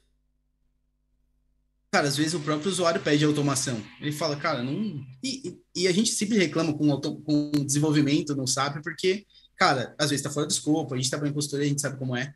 Mas pense pelo lado do usuário. Cara, por que, que eu vou ficar fazendo esse processo com vários botões que não agregam valor? Não tem exceção, não tem um cenário que eu preciso pensar ali. É só fazer aquilo todo dia. E faz sentido, faz sentido. Não estou falando que tem que furar o escopo do projeto e dane-se, mas faz sentido pensar nisso. Ah, o pedido é justo. Talvez a gente não vá fazer, mas o pedido é justo. Por que, que eu estou gastando tempo que eu podia estar tá pensando em melhores soluções fiscais, pensando em como melhorar o comercial em alguma outra parte, e eu estou fazendo um processo moroso, que é sempre apertar o mesmo botão toda vez. Ah, acho que esse é, é um ponto de reflexão para quem é consultor, que é um ponto, às vezes, talvez a gente se irrita, às vezes, com os usuários ou com os pedidos. Ah, mas isso aqui é um desenvolvimento, mas eh, às vezes esses desenvolvimentos têm muito sentido. Eles não são uma coisa que o cara tá, faz, tá pedindo só para ah, não, é eu queria que fosse assim, eu queria que essa cor aqui fosse verdinha em vez de ser meio azulzinha. Não. São, coisas que têm sentido e para a empresa tem sentido no final da história. Porque tudo que eu diminuo o tempo, quantidade de cliques e eu diminuo a quantidade de erros no final da história e isso tem um, tem um reflexo na linha de baixo lá do resultado. Exato, cara. E deixa. É, na Nestlé, eu amo citar Nestlé, que a Nestlé é, tinha um bom modelo de empresa. É, a Nestlé tinha uma equipe só de planejamento e otimização fiscal. E uma equipe, 12 pessoas, se não me engano, na minha época. E, cara, só pensando, digamos, em como obter benefícios, em como é, ter oportunidades fiscais, talvez mudando um pouco do negócio, isso economizava na época milhões, ordem de milhões em um mês. E, cara, às vezes o meu usuário que tem esse conhecimento, ele tá apertando o botão. Um usuário top, um usuário que é inteligente, que tem esse conhecimento, que é fiscal, e ele tá, infelizmente, tá apertando o botão. Ele poderia estar tá pensando em novas oportunidades fiscais, ou até é, comerci ideias comerciais também, ou qualquer coisa na área de atuação dele. Porque, cara, é difícil a gente contratar um coordenador, um analista sênior, para ele ficar apertando o botão. Poxa, não está agregando nada, é mais uma atividade do dia a dia. Sabe? Verdade. E falando assim, apertar botão, e essas atividades manuais. Eu tenho uma outra pergunta, assim, que é de consultor. Eu vejo que você é um cara que está criando conteúdo, Instagram, LinkedIn, faz posts na comunidade, discussão, e essas são coisas que tomam bastante tempo. Como é que você dosa, assim, o tempo entre o que, que eu vou hoje aqui? Eu tenho tantas horas para faturar no dia, eu tenho tantas sprints aqui para correr, eu tenho tantos requisitos para desenvolver, e eu quero criar um conteúdo aqui, eu quero discutir esse assunto. Eu sei que uma parte importante é a gente tem que discutir. O sistema, quando ele não tem troca com o exterior, ele se decompõe, ele tem uma perda. Então a gente sempre tem que discutir com outras pessoas, interagir. Como é que você faz para dosar isso nas redes sociais e nos projetos e com o trabalho em geral? Cara, essa pergunta é pesada. Cara, é, acho que a primeira coisa é eu tenho que respeitar o meu tempo. Por exemplo, se eu não tiver tempo, putz, não dá para postar na CQIT. É, eu posto todo dia na CQIT, quem me segue sabe. Posto todo dia stories, pelo menos na CQIT. E tem dia, cara, que o trampo tá pegado, não dá para parar um minuto para postar. Geralmente eu já sei o que eu vou postar, eu tento fazer um no fim de semana ou à noite um pré-agendamento do que eu vou postar. Então, eu sei mais ou menos o que eu vou falar, ou até eu me inspiro em casos do dia a dia. A gente falou esse dia sobre CLTPJ, e era um caso do dia a dia, eu tinha visto alguma coisa sobre isso. E, cara, como eu, eu me regro, é, é uma coisa que, que no começo, eu, vou, eu, queria fazer algum, alguma comparação. Eu não sou de correr, mas estudar, por exemplo. Digamos que você coloca como meta estudar meia hora do seu dia, todo dia. No começo, aquilo é penoso, sabe? É difícil você estudar todo dia, você vai estar cansado, não é todo dia que você está afim. E vai chegar um momento que aquilo vai fazer parte da sua rotina. Então você não, talvez não faça tão é, prazerosamente, mas aquilo já faz parte da sua rotina. Poxa, é, quando eu for fazer meus negócios no projeto, eu vou pensar em alguma ideia nova, alguma ideia é, legal de post. Vou falar, poxa, o que, que eu poderia agregar na comunidade sobre isso que eu estou vendo? E tá sempre com esse pensamento na cabeça, sabe? É, o que, que eu poderia falar hoje na Sequoia sobre a vida do consultor SAP? É, que, que eu poderia postar no LinkedIn que agregaria valor, que seria legal falar, um pensamento aí que eu tive no dia a dia. Então, é, é uma coisa que no começo é um pouco penoso, sabe? Você meio que se força a fazer. E tem coisas que você não. É, sempre eu falo assim: o que eu não quero postar, eu não posto. Eu não vou postar só para só por postar, sabe? Então você percebe que, tipo, por mais que eu poste blogs na, na, no SAP Blogs, eu posto talvez um por ano, dois por ano no máximo eu sempre tento postar alguma coisa que realmente agregue. E eu sempre tô nesse crivo, putz, eu preciso postar, faz parte do meu dia a dia, já acostumei, mas eu não quero ser mais um, um papagaio. Vou postar a mesma coisa que tu não postou, ou postar uma coisa nada a ver com, com o que eu gosto de falar, que eu gosto de falar com o consultor SAP. E às vezes você vai postar uma coisa tipo pro cara que está começando, o cara que está sonhando em sair do, do negócio para ir para SAP, não é com quem eu gosto de falar.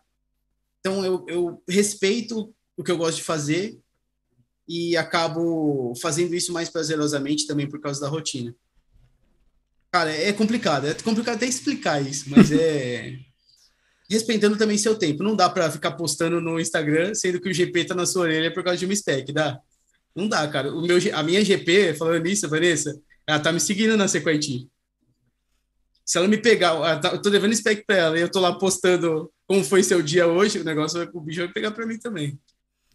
Eu, eu, tenho mais uma, mais uma nessa pegada, assim, nesse sentido. É você que está compartilhando coisas, discutindo assuntos na Sequoia aí, o que, que você desaprendeu compartilhando conteúdo? Tem alguma coisa que você desaprendeu, que andou para trás, ou que você perdeu com isso, você só ganhou? Eu acho que esse é um ponto importante de falar, porque eu vejo muita gente que tem medo de mostrar que sabe, ou de mostrar um determinado assunto que o cara é especialista, ele tem medo de mostrar. Ele não quer mostrar isso na internet, ele acha que ele vai perder alguma coisa. Queria saber se você desaprendeu alguma coisa ou andou para trás por ter mostrado um determinado conteúdo postado alguma coisa.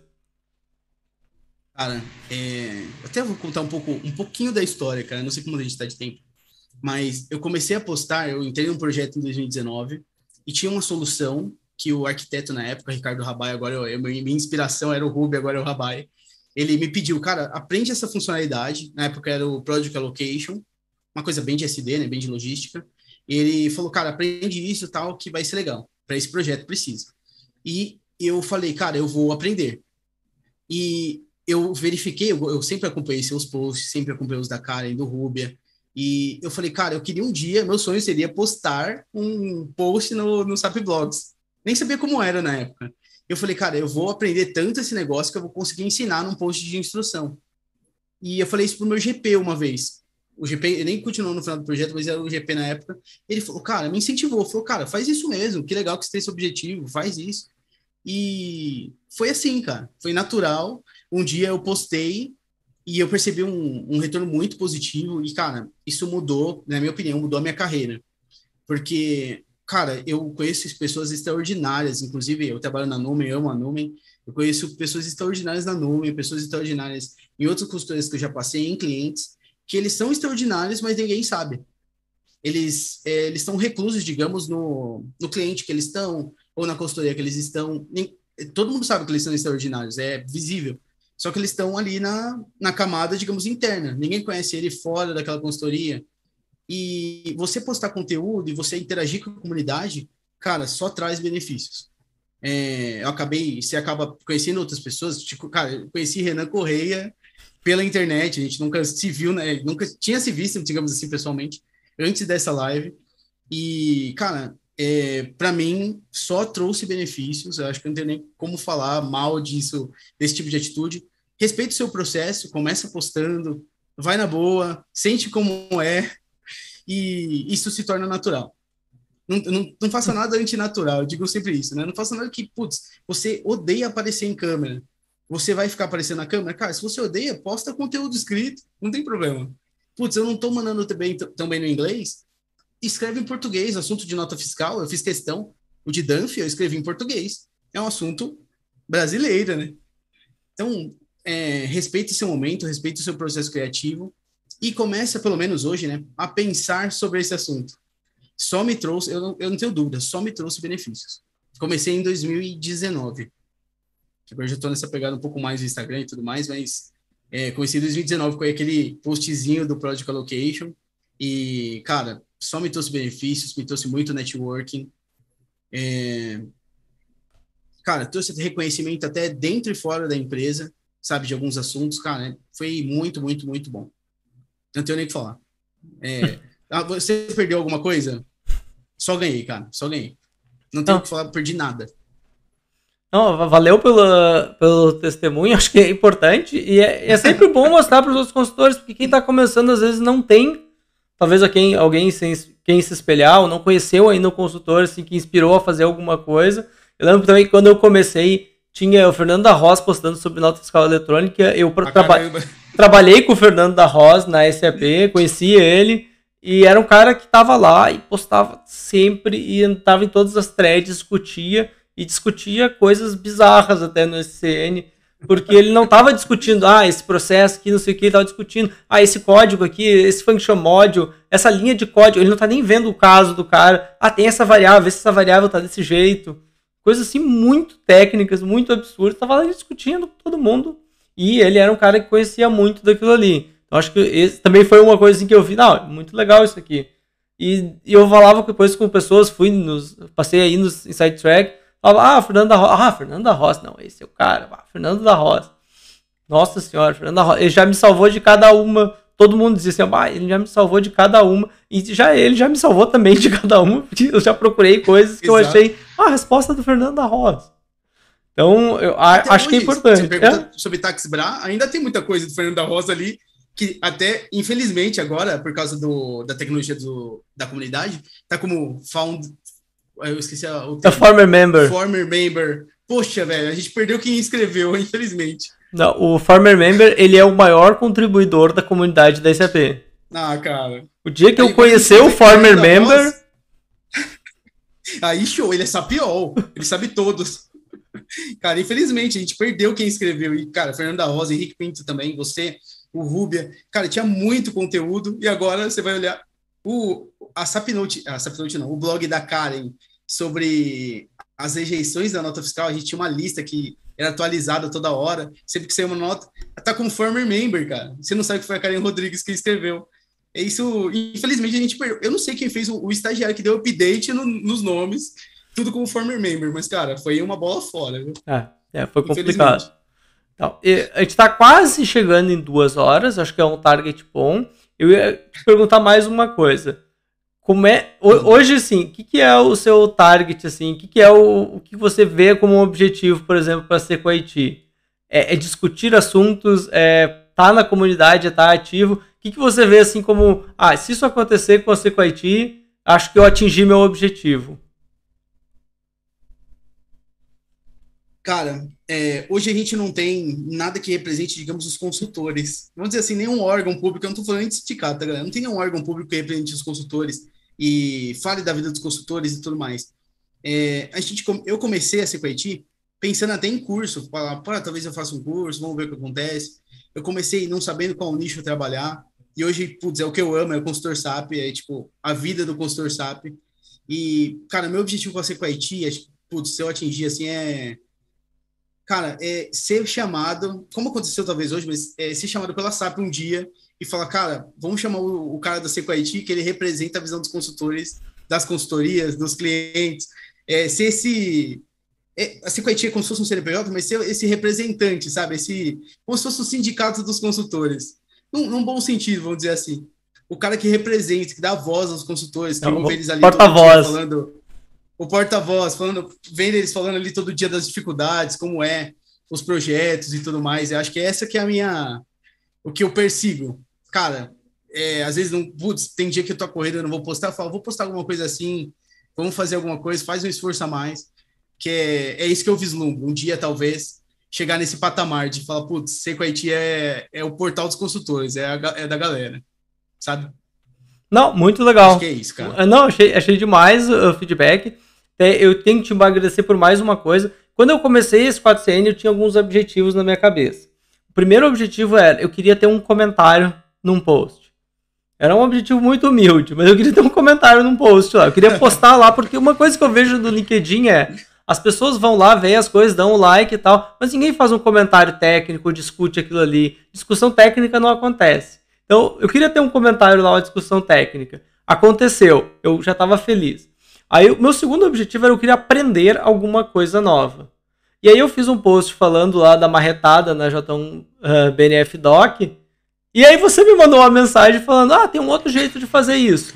Então eu já realizei dois dos objetivos da Squad CN, que era aprender alguma coisa nova. Então eu até tenho que fazer um post e eu até botei num comentário lá que você falou, eu vou fazer um post só das gambiarras de J1 BNF Doc, de Meu marretadas. Deus e de debugging genérico que um consultor precisa saber. Mas eu já atingi meu segundo objetivo, você ajudou, que era aprender uma coisa nova. E eu acho que é importante isso. Então, das discussões da comunidade é que a gente sempre gera novo conhecimento. Se eu ficar fazendo mesmo, do mesmo jeito, sempre, não falar para ninguém, não discutir com ninguém, a gente vai ter sempre o mesmo esforço no final. Sendo que a ideia é que a gente vai diminuindo, a gente tem uma curva de aprendizado, a gente vai sempre melhorando. Então, acho que nesse caminho as coisas são muito legais e espero que esse apete convide também aí para falar então no Sapinal ou pro Localization dia, Summit ou para outros eventos. O Sapinal eu não quero não.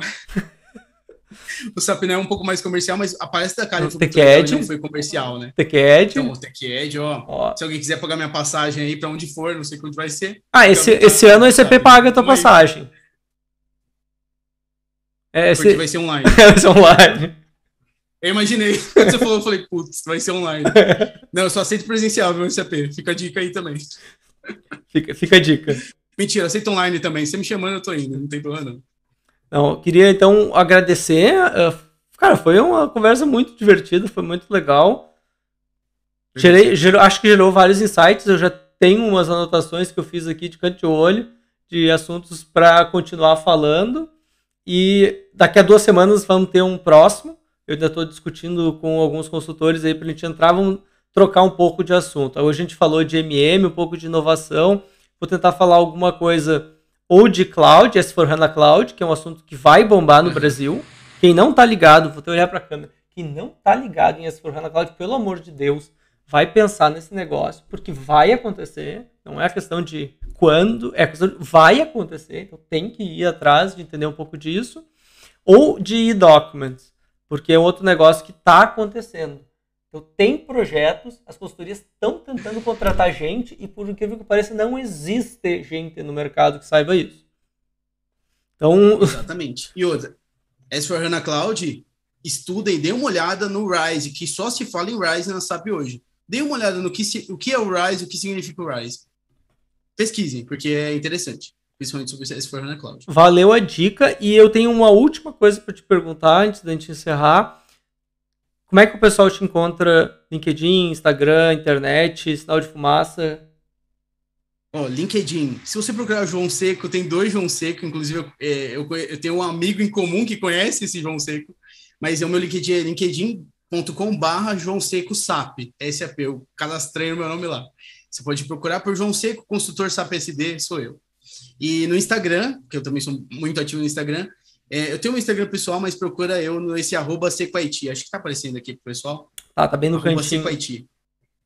Isso. Beleza, então. Pode, pode me procurar lá, me manda uma mensagem se assistir essa live, manda um, um direct ali, só ali, ó, gostei ou não gostei, foi zoado, mas só para eu saber, só para a gente ah, gerar uma interação. É um bom ponto. Então, se, se alguém está acordado até agora, continuou vendo, se não gostou, pode comentar que não gostou. De preferência, pode esconder esse comentário, mas pode comentar. Não, manda. Se não gostou, manda no direct. Se gostou, comenta mesmo no vídeo, tá? Mas então eu também queria agradecer para quem participou, para você que participou aqui, conversou comigo duas horas, é cumprido. Mas acho que foi, foi muito legal, valeu. E para quem estava ouvindo, e para quem vai ouvir ainda no YouTube, se gostar, comenta no vídeo, se inscreve no canal. O que mais que o youtuber fala? Não sei. E liga o sininho, ativa o sininho. Ah, ativa o sininho das notificações. notificações. é, e eu já adianto, essa semana eu vou fazer mais posts, eu vou postar mais um vídeo provavelmente essa semana. Amanhã eu vou ir para Waldorf, porque eu tenho um evento lá em Waldorf, então eu vou fazer algum vídeo na sede da SAP. Nem que seja eu sendo expulso lá da sede da SAP, porque eu não a sede da SAP essa semana. Então valeu, João. A gente se conversa no LinkedIn, WhatsApp, Instagram. E quem quiser seguir o João, segue lá Sequaiti também. Valeu!